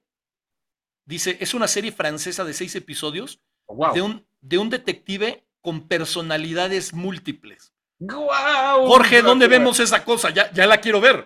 O sea, se me antojó muchísimo. O sea, tiene varios elementos para que se me antojen. Los franceses son extraordinarios. ¿Viste Lupin? ¿Cuál? Lupin. Lupin. Sí, claro, claro. Muy buena. Muy, muy que a mí nada más me gustó la primera temporada. Oye, pero ah, también la primera temporada. Hablando de miniseries, yo desde que vi Chernobyl, la de HBO, wow. como que me engancho mucho más en estas series que traen seis, eh, seis episodios, siete episodios. Por ejemplo, Gambito de Dama. Ese tipo de series que son muy breves, te enganchan un buen ratito. Porque concentran todo en, menos tiempo. Exacto. Me gusta. Porque no tienen desperdicio. Me gusta. No hay relleno. No hay relleno. Por ejemplo, la, última serie que sacó Marvel en, Disney Plus de Moon Knight, que son seis capítulos, es muy buena precisamente por. Mi hijo lleva diciéndome que vea Moon Knight con él y no lo he visto. Mira, nos está- está problema con estas series que son, que son este, spin-offs de, De de Marvel o de Star Wars. Me parece como que, que Star Wars y Marvel son fenómenos hechos para verse en el cine. Me cuesta mucho trabajo convertirlos de serie de televisión. Aunque tuve que, eh, a marchas forzadas, terminar de ver este, WandaVision antes de ver la película de, de Doctor Strange, la segunda, precisamente porque el último capítulo embona con la, con la Claro. película como tal, ¿no? Pero sí me costó trabajín. Está entrando Ana, les digo lo que nos pone Jorge de la película esta, de la serie Kepler. Dice, solamente, solamente está en Vida on Demand. Dice, una plataforma con series europeas y puro cine independiente. Y nos dice que es HTTPS, TTPS, dos puntos, diagonal, diagonal, www, vida, así vida, de vida, on demand.com. Pues hay que echarle un ojo a esa nueva plataforma. Por supuesto, una más, Una más. Gracias, Jorge. Échenle, oye, gracias, Jorge. Échenle, échenle otros 200 pesitos al, Sí, claro. a la Sí. suma. A la piñata, ¿no? bienvenida. ¿Cómo Hola, estás, hola. Hola, Ana. Bien, bien. ¿Y ustedes? Hola, Edgardo. Hola. Qué gusto. Déjame, deja- Igualmente. Déjame adivinar, Ana. Ay, me perdí. Sí. Aquí estoy de vuelta. Eh, ¿Qué ahora que estás con, con nosotros, y es que creo Ah. que esto no le ha tocado a Edgardo y le va a tocar ahorita, es para ver los cinco minutos de fama de Ana. Ay, a ver. Que no son cinco, ¿verdad, chochos? Son más, son más, por favor, extiéndete. O, este, como dije el otro día, Ana, este, ¿Cómo decías? desarrolla, Este, desarrolla. desmenúzate, ¿o qué desarrolla. Sí, ¿qué onda con Desarrolla. tu- Ay, chochos. Pues a ver, Edgardo, A ver, ahí te voy con las preguntas chingüengüenchonas. a ver, ok. La primera dice así. ¿Por qué llueven ranas en Magnolia? ¿Perdón? ¿Por qué llueven ranas en Magnolia? ¿Por qué llueven ranas en Magnolia? Porque así se le ocurrió al guionista, no hay de otra. Yo siempre Es me que lo no tengo una- ¿eh? No tengo, no tengo una explicación lógica, nunca entendí por qué llueven Tu las tío, ranas. ¿cuál es tu teoría? Yo tengo una teoría. No, no, no, no, no, no es una teoría, eh, es un fenómeno real. Ajá. Muchas veces hay pequeños tornados que pasan por zonas donde hay ranas y eso, suben a las ranas y las dejan en el, en las nubes y en eso, en, en- en distancias cortas. Pobres ranas. Y cuando se condensan van para... Sí, pobres ranas. Y por cierto, excelente película, ¿eh? Excelente. Excelente. Una joya. una joya. Excelente película, véanla. Y sale, Magnolia, y- con y Tom Cruise y, los sale el años bombón de Tom 90, ¿no? Sí, Paul Thomas. Anderson, ¿no? de Paul Thomas Anderson, Sí. precisamente. Maravilloso. Buenísima, véanla, es muy buena y además Tom Cruise sale muy guapo en esa película. Perdón, Ana, pero... En todas, en todas. Sí, en- sí, pero no, pero ahorita, ahorita que mencionaste este Magnolia y, y obviamente hace referencia Ed- Edgardo, una película con corazón reciente, Sí. Licorice Pizza, de Polo, este, Paul Thomas supuesto. Anderson, Ah, esa tengo ganas de verla. Ajá. que lo decíamos. Vengan, Sí, más. Lo decíamos. que No se te olvida. Segunda. Segunda, película en la que a la, a la protagonista le cortan un dedo. El piano de Jane Campion. Ay, ven, este señor sí Bien, sabe. bien, Nosotros no nos acordábamos. Nosotros no nos acordamos, ¿eh? Ay, Mis compañeros no pudieran súper contestar. traumante la ¿Qué escena. tal? Es bárbara la escena. Yo, yo me acuerdo que me dieron ganas de salirme de la sala cuando, cuando Sí, sí. pasó eso, por, Sí. Pues, sobre, por- sobre todo por lo que significa, ¿no? El hecho de que ella es, es pianista y que le corten un dedo es cortarle Es alma. tremenda. Ya no va Sí a es. poder tocar en sol mayor. Ok. Ya sé. Ok. Sí, es muy cruel. Siguiente pregunta. En esta pregunta vienen dos. ¿Ok? Viene de ahí. Película en la que uno de los protagonistas deja dulces en una silla en un jardín. ¿Qué película es y qué dulces deja? Un protagonista que deja dulces en una silla en un jardín. Forrest Gump Sí. deja una caja de chocolates en, en la película. No, pero él deja en una banca, en una parada de En camión. una, ah, es cierto. No, este es en un jardín. Para ser más específicos, de noche. En un jardín, no me acuerdo. El tío es trampa. puede. Tú ya No, No, pero, pero, pero voy, sabes, güey, no, pero voy no a explicar, voy a explicar la anécdota ver, porque no se la porque no- contar. Es ET. En ET, ¿Cómo? ET. En E.T. ¿Y ti? No me Deja- acuerdo. Sí, deja, deja a Elliot deja Skittles, son Skittles que mucha gente cree que son Yo pensaba que son lunetas. Ajá. Ajá, y son Skittles y se los deja para que vaya él comiéndolos y lo vaya, Y digamos, acercando hacia la casa y se los lleva hasta el Y lo interesante de la anécdota de los Skittles de E.T. es que ellos querían usar M&M's. Y cuando llegaron con la gente de Mars y, y vieron el mono y dijeron que no, ellos no querían tener nada que los relacionara con una cosa tan fea y tan monstruosa como ese mono y prohibieron el uso de M&M's. Y creo que a alguien le costó la chamba. Creo que alguien se quedó sin trabajo ese día. Órale, mira que no me acordaba de ese detalle. Sí, sí, sí. Ahí te va otra. A ver. Ujú.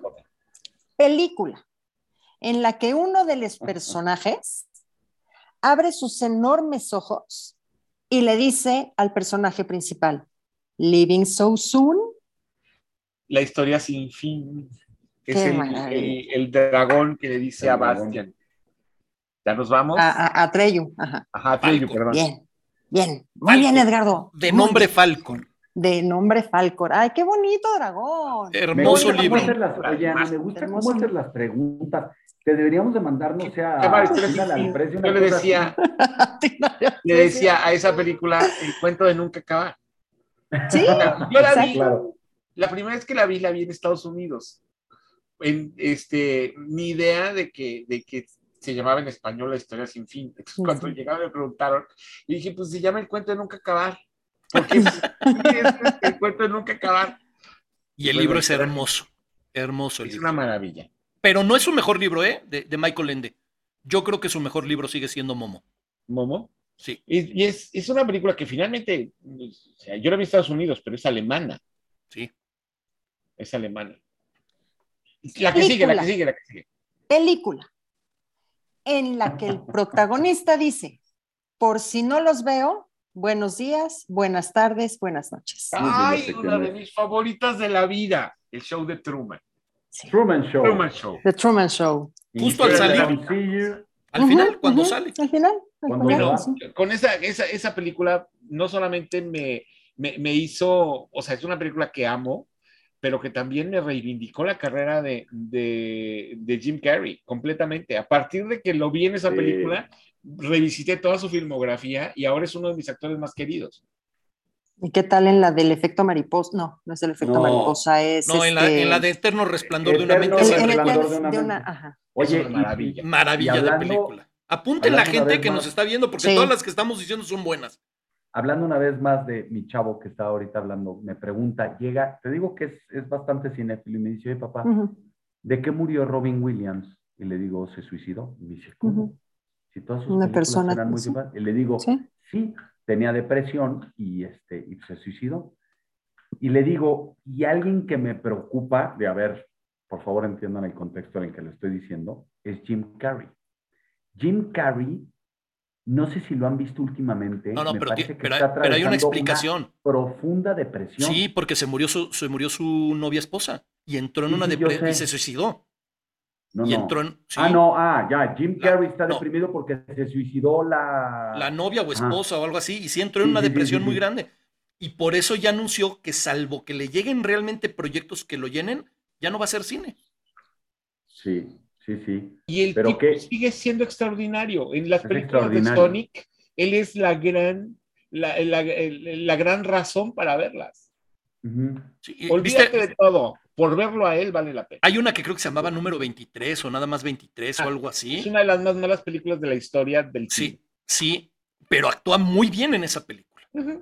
O sea, es de esas películas que dices, ¿por qué una actuación tan buena tiene que estar desperdiciada en una película tan mala? O sea, llama la atención el, el- que no hay balance en ese sentido. Sí. Ana.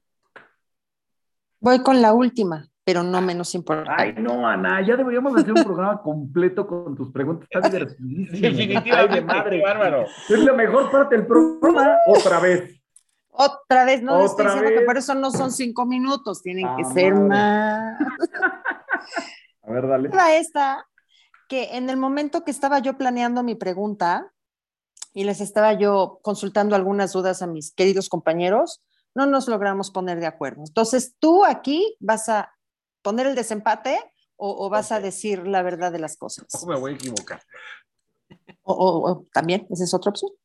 ¿En cuál película ¿Cuál película es la que tiene los planos secuencias más largos o la película con un plano secuencia más grande de la historia? La película con un plano secuencia más largo de la historia. Hay una película rusa que se llama El Arca Rusa que está hecha en una sola toma. Toda la Ah. película. No me Ya, acordaba el, del el nombre. Tío, el tío no se acordaba del nombre. Exactamente, el arca ruso. Un museo. Sí. Sí, sí, sí, sí, sí. Esa es, esa es. Lo que pasa es que Chochos, por ejemplo, ponía como, como ejemplo la de 1917, 1917. pero Bueno, en- 1917 también está hecha en una sola toma, pero te voy a decir otra que es que eh, la soga. La soga. Está hecha en una. Bueno, obviamente son muchas tomas de 20 minutos porque el, el magazine de película no daba para más. Era 12, ¿no? ¿No eran 12 el magazine? 12 Este, minutos. no, eran 20 minutos. ¿20? El, 20, 20 en el que desarrollaron precisamente para que durara la, para Ah, ya. hacer, hacer, creo que se hizo el desarrollo de los 20 minutos del magazine precisamente para que Alfred Hitchcock pudiera hacer esta película en una, en una aparente sola toma.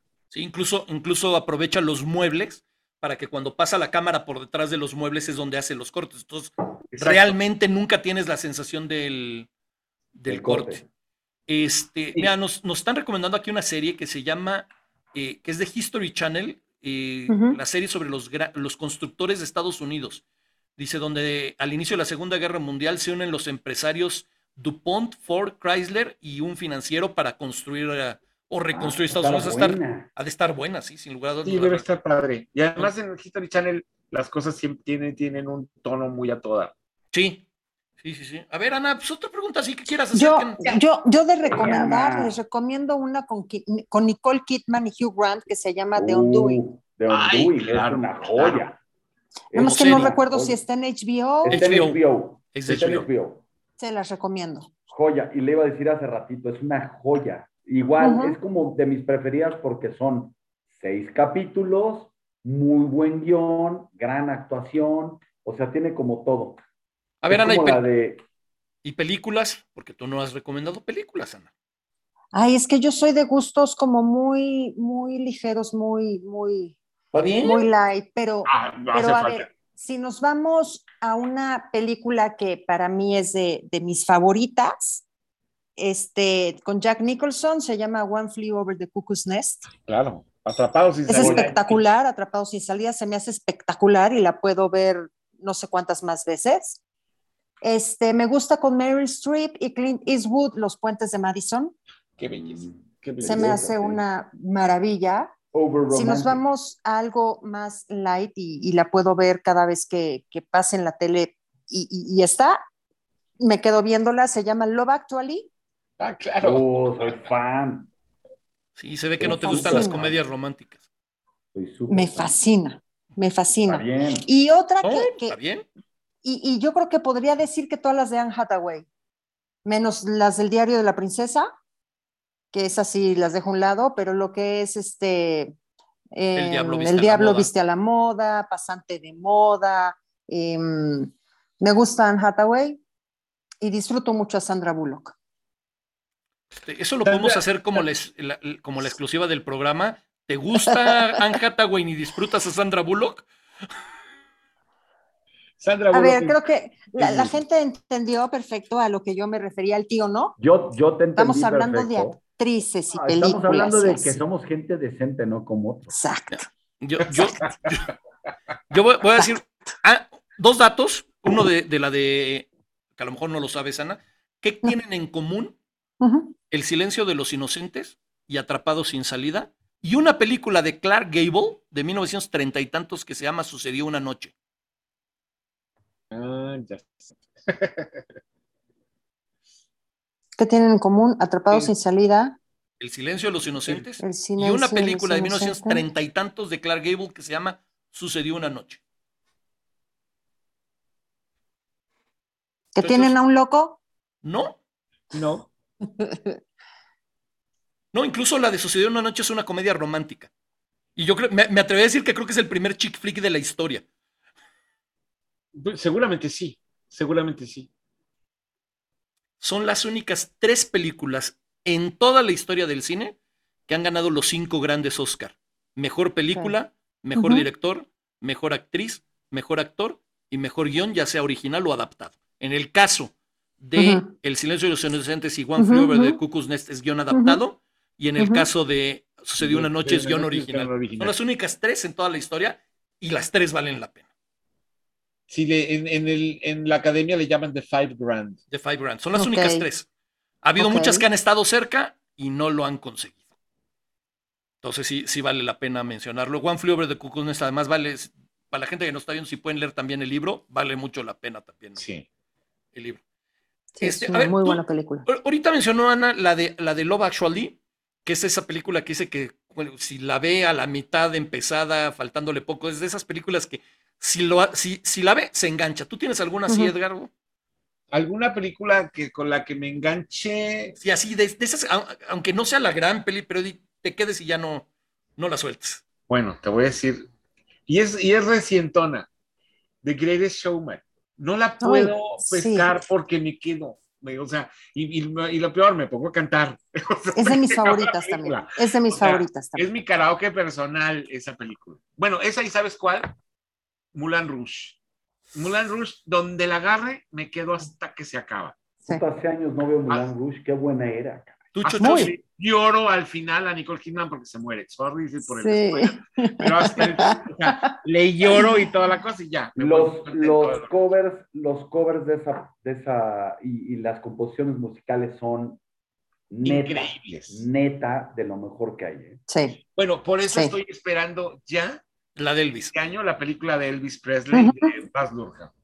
Sí, Ujú. Sí, sí, sí, promete. Ya, promete ya, ya me, o sea, eh, veo, veo el tráiler y ya la quiero ver, ya la quiero ver. ya Como dice Ana, llame Yanda. Cuan- cua- Cuando, anunciaron que, le iba, que iba a salir este Tom Hanks, como conociendo cómo es Tom Hanks, dije, en una de esas lo sacan de Elvis y lo hace bien. Este, porque Ya ese cuate ya ya lo que le aviente, pero no. Chochos, tú una película que veas y te enganches. Así que siempre, o sea, donde esté en el cualquier momento, la hayas No, visto aunque sea 200 no se veces. a- no se van a reír de mí. po. El santo contra las momias. No, Wedding Crashers. Ah, Ay, qué padre. con este- soy, soy archifan. La puedo ver en donde la encuentre, en el minuto que me la encuentre. Vince, Vince. Vaughn y. Lincoln y, Y Owen Y, Wilson. este, Owen y Wilson. Owen Wilson y sale este también el que sale en Silver Lining Books. Ajá, ajá. este, ¿Bradley Cooper? Bradley Bradley Cooper. Cooper, Ah, claro, sí, Bradley. Cooper. ajá. Y el papá, Sí, sí. el papá de las niñas se llama. Ah, es es Christopher este, Walker. Christopher Walken. Ay, que hoy, anu- Este- hoy, hoy vi el anuncio que Christopher Walken va a salir de El Emperador en la segunda parte de Duna. Ok. Wow. Oye, ¿qué te iba O a sea, que decir? promete. Yo la película, mí- espérame, déjame decirte cuál. No, es que todas esas Ah. películas me enganchan. A mí la de la de dos pícaros sinvergüenzas. Ah, es una joya también. eso es una Pero esa joya. película la vi en el cine, la compré, la veo cada vez que puedo. Si estoy triste, la vuelvo a ver. Me- yo creo que es mi comedia de más favorita. Es de mis comedias favoritas. Y otra película que también yo creo que es de mis comedias favoritas y creo que tiene a los dos actores más guapos que han existido en la historia de Hollywood, El Golpe. Mm. Ay, wow, qué padre. Uf, a mí El Golpe me puede volver loco. O sea, ¿Cuáles son tus otras películas, chochos? Pues es que todo ese tipo de cine simple, baboso, este, que no, ¿sabes? Que te hace olvidar el problema, me, me, me dan mucha risa. O sea, películas, a ver, volviendo un poco al tema de, de Jim Carrey, es que a mí Dom and Dumber me parece una, una absoluta joya. O sea, la primera. Ese tipo de cine, a mí ahorita puedes decir, güey, neta, eso te gusta. Loco por Mary. Loco por, Loco por o sea, Mary. por ejemplo, es que esas películas a mí me dan muchísima risa y todas las, las de los hermanos, ¿cómo se llamaban? Farrell. Los este, Farrell. Los Farrell. Farrell. Qué buenas eran, pues, que eran simples, era pura estupidez, pero Pero todas eran políticamente incorrectas. ya, Exacto. claro, 100%, y era lo que decía Edgardo al principio del programa. Ya no vas a ver esas películas, no las vas a encontrar. O sea, el, el, el chiste incómodo, a ver, les puedo decir que yo no me acuerdo con quién fui a ver Loco por Mary, pero fueron momentos muy incómodos. Yo podría apostar con quién. Creo que yo también podría. Pero vamos a evitar pero no estoy, Decirlo no en estoy público. 100% se- No, no estoy 100% seguro. Seguro, pero- por la fecha seguro. Pero qué risa poderte aventar una, o sea, que le digas a tu suegra, suegra, vamos a ver esta película porque puede estar entretenida y que te salgan con loco por Mary. A mí me pasó, yo fui a ver la de, la de The Black Swan con, Mm. con mi esposa y mi mamá. Híjole. Sí, Ajá. y hubo un momento en que sí dije, ay, creo que esta película hubiera sido mejor no verla con alguna de las dos. Pero juntas no era Sí. ideal. A ver, rápido, para antes, antes de, de dos cositas rápidas Eh, que nos vamos a Sí, aventar. sí. Este, Edgardo, A ver, en lo que va del año. Ay, Ana. En lo que va del año, nos estamos hablando de enero al día de hoy. Si, si me voy no es por pelada, tengo nada de pila y no tengo cargador. No te preocupes, Ok. rapidísimo. Dos películas de los últimos, de, de los, de, este año, que, que le quieras recomendar a la gente. dos películas que le quiero recomendar a la gente. Una está a punto de salir, está a punto de, de estrenarse y que es impresionante.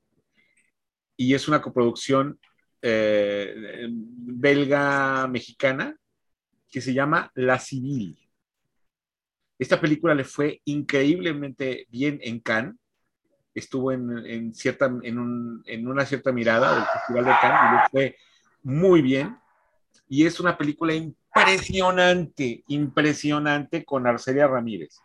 De verdad que es de esas cosas que dices, no lo puedo creer.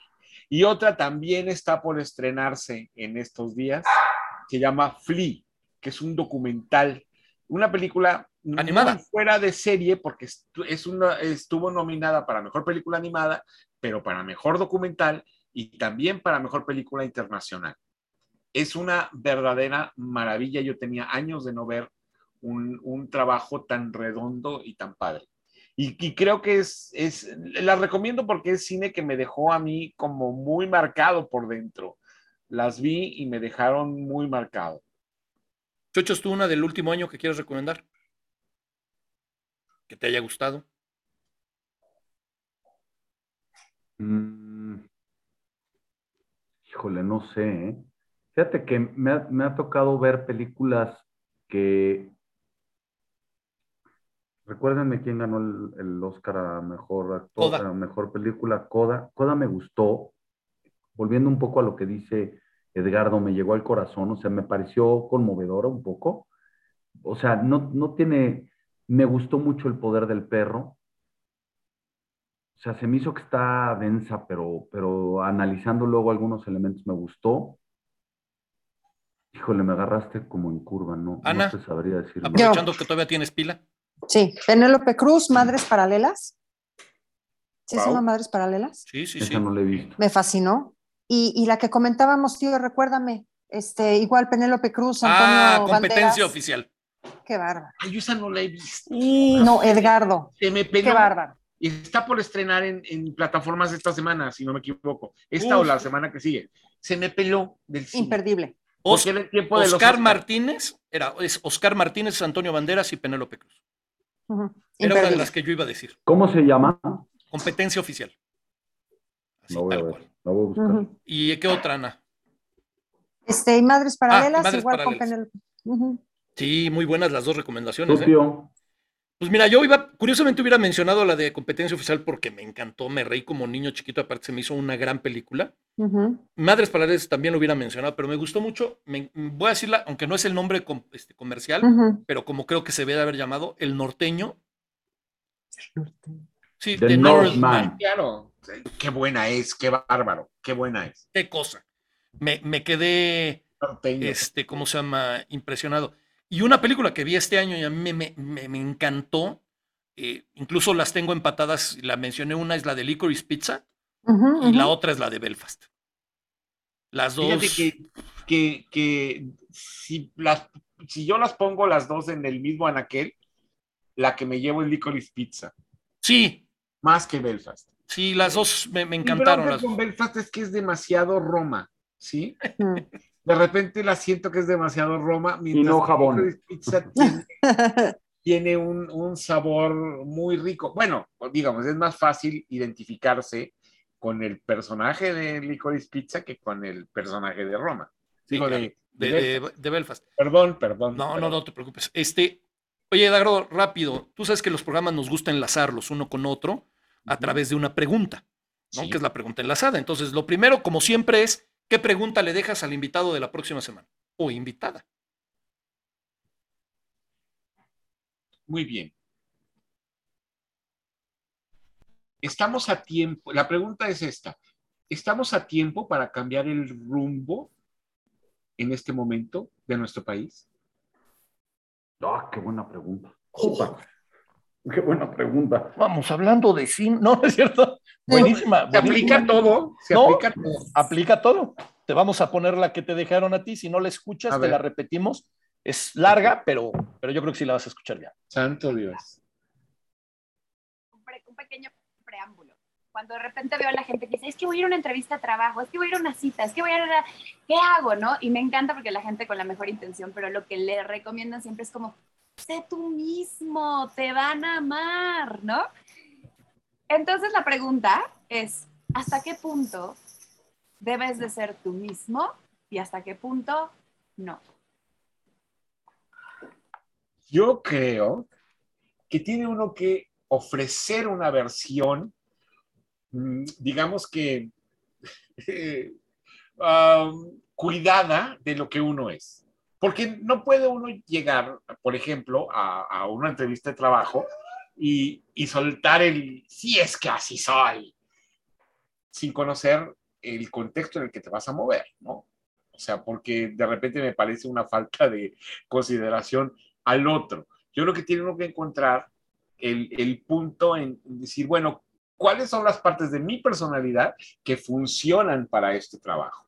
Y siempre y cuando el, esta, digamos que este estira y afloja entre, en- entre el empleo y yo no sea demasiado pesado para, para, para mí, o sea, no tenga yo que renunciar a ser yo para eso. Si tengo que hacerlo, pues ese trabajo no es para mí. Pero tampoco tiene que ser que el, que el trabajo se adecue o el medio se adecue a mí, porque este tipo solamente se levanta a las 11 de la mañana y entonces yo quiero un trabajo en el que entre a la 1 de la tarde. Yo creo que hay que encontrar un punto medio, ¿no?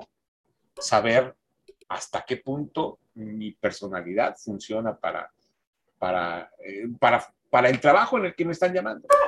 ¿no? Me, me parece, me parece muy interesante porque ahora sí que te fuiste, en el mejor sentido lo digo, por el mejor punto medio, ¿no? Pues sí, digo, no me gustaría, que- porque yo he tenido una fortuna en la vida. Nunca he trabajado en nada que no me guste. O sea, Muy siempre afortunado. he trabajado en, en únicamente cosas que a mí me llenan, que a mí me gustan, pero también creo que eh, he tenido que transigir un poco en, en algunos puntos de personalidad, ¿no? Porque no todos los, no todos los entornos están hechos para, para te- te- se tienen que modificar, te- se tienen que modificar para favorecerte a ti. Creo que tiene que ser un punto medio. Oye, muy, muy buena, muy, muy buena respuesta. Edgardo, eh, aunque no lo creas, eres de nuestros estereotipos honorarios favoritos. No, cuando, Muchas cuando, gracias. cuando estuviste la primera vez, nos encantó el programa contigo. El día Pero, que, pero, que- pero, pero, eh, que él deje su pregunta, mi tío, por favor. ya la Ya hizo. Ya la hice, ya la hice. Ah, Una pregunta Ya, así sí, ya, perdón, soy extraña. bien complicada. Por eso Pero, me quedé. pero te, te tenemos paciencia, Ana, no te preocupes. te Gracias, tenemos gracias. paciencia. Gracias. Este, Entonces decía que este, después de ser abruptamente interrumpido, no, no es cierto, este, que eres de nuestros, nuestros ¿Qué este, tal todos estereotipos. así? ¿Qué tal? O sea, nos Sí, sí, sí, como de, "Ay, ¿qué va a Kairos, "Ya- pasar?" Ya, la hizo, ya la hizo. O sea, ¿qué te pasa? Tranqui, no pasa nada, Ana. Es, el momento de cambiar el rumbo, Ana. el- el mejor- al mejor cazador se le va la liebre. Y, este, y cuando tuvimos el programa de los, de los Oscar, aprovechando el momento que hicimos un programa especial y, y salió literalmente al vapor, estuviste ahí para nosotros y te lo agradecimos muchísimo y, y, y siempre has estado. Eres, de verdad, eres alguien que, que apreciamos mucho y habíamos ya en el primer programa te habíamos dado nuestro diploma de, en el que te convertíamos en nuestro estereotipo honorario, pero hoy queremos ir un paso más allá. Y hoy queremos darte con muchísimo cariño, de verdad, de todo corazón, queremos nombrarte estereotipo de oro. Ay, muchas gracias. Qué emoción. Ay, Edgardo, Dios, me caes Y bien. este, ahorita, Es ahorita te lo, te lo hacemos llegar y, y de verdad, Edgardo, este, muchísimas gracias. No, no tengo más palabras que darte las gracias. Yo al contrario, muchísimas gracias. De verdad que no tengo, no tengo más que agradecer que, que las atenciones y el, el ambiente ha sido maravilloso, de verdad. Ya, yo ya quiero más, quiero más. A ver cómo No le se hacen, diga más. pero yo quiero regresar. No, sí. Nos raya, nos rayan Apuntado, estos programas de cine. La verdad es que nos rayan porque además a nosotros, o sea, voy a hablar del lado de estereotipos, nos raya el cine, nos raya las series, nos raya hablar de este tema y nos podemos estar eh, horas. Y, y- y qué mejor que con una persona que de verdad conoce del tema. Claro. Eres tú, te agradecemos enormemente. Muchas gracias. De verdad que yo les agradezco a ustedes. Y pues bueno, el bueno es que el verano apenas comienza. Vamos a tener titipuchal de películas. Y de cosas. Entonces vamos a, a, eh, más adelante ya podremos hacer un recuentillo de cómo vamos y este, qué cosas buenas hemos visto. Algo va a pasar en este ambiente del cine seguramente y vamos a seguir hablando de ello. Seguro. Ana, ¿algún comentario? No, pues muchas gracias por habernos acompañado nuevamente, Edgardo. Este, y ya apuntado para, para las siguientes, porque este tema siempre va a dar para más. Muchísimas gracias por haber estado con nosotros. No, hombre, al contrario, gracias a ustedes. ¿Y a quién vamos a tener la próxima semana, Chochos? La próxima semana vamos a tener a Marisol Ojeda. La verdad es que es, vamos a tratar un tema que creo que nos interesa a todos, que es, vamos a hablar de las pensiones, vamos a hablar de la FORE, vamos a hablar de todo ese tema, que es un tema que, del cual nos tenemos que preocupar, pero también nos tenemos que ocupar, Ocupar. desde ya, Desde Y ahora ya. saber a quién acercarnos. Entonces, no se lo pierdan el próximo jueves 19 a las 7 de la noche. Ya El, saben, el 19 a las 19. El 19 a las 19. Eso. Y tío, tú nos tienes que decir algo de las plataformas. Nos tienen que ver en YouTube. Tenemos Sí. que tener más seguidores, más Sí, a to- likes, a más la- todo. A toda la gente que nos está viendo, denle like a- al canal de YouTube, comenten, compartan. Este, este programa está lleno de recomendaciones, no, no pueden dejar de, de- de recomendarlo y compartirlo con sus 10 mil mejores amigos. Este, y si tienen enemigos, recomiéndenselos y a partir de ese momento ya van a ser sus amigos. Qué mejor manera de hacer amistad que recomendando un programa como Estereotipos y más cuando está Edgardo con nosotros. Este, piensen en que nosotros también nos gusta comer caliente y tres veces al día y es la única manera de lograrlo. Entonces, de- denle like, comenten, compartan, háganlo por nosotros. Vean, está clamando el pobre perro porque no le La campanita, la campanita. La campanita para que les avise que ya hay nuevo programa. Todo, todo, todo, totalmente todo de acuerdo. Estoy totalmente de acuerdo. Y sí, agradecerle a toda la gente que nos está viendo, toda la gente que estuvo haciendo comentarios ahorita en, en las redes, este, darles las gracias. Este, hubo recomendaciones por ahí también. Pues acérquense a verlos. El chat se queda el programa en, en Facebook también. Y este, ya saben, va a haber un programa próximamente otra vez con Edgardo. Y nos vemos la próxima semana. Hasta luego. Bye. Bye. Bye.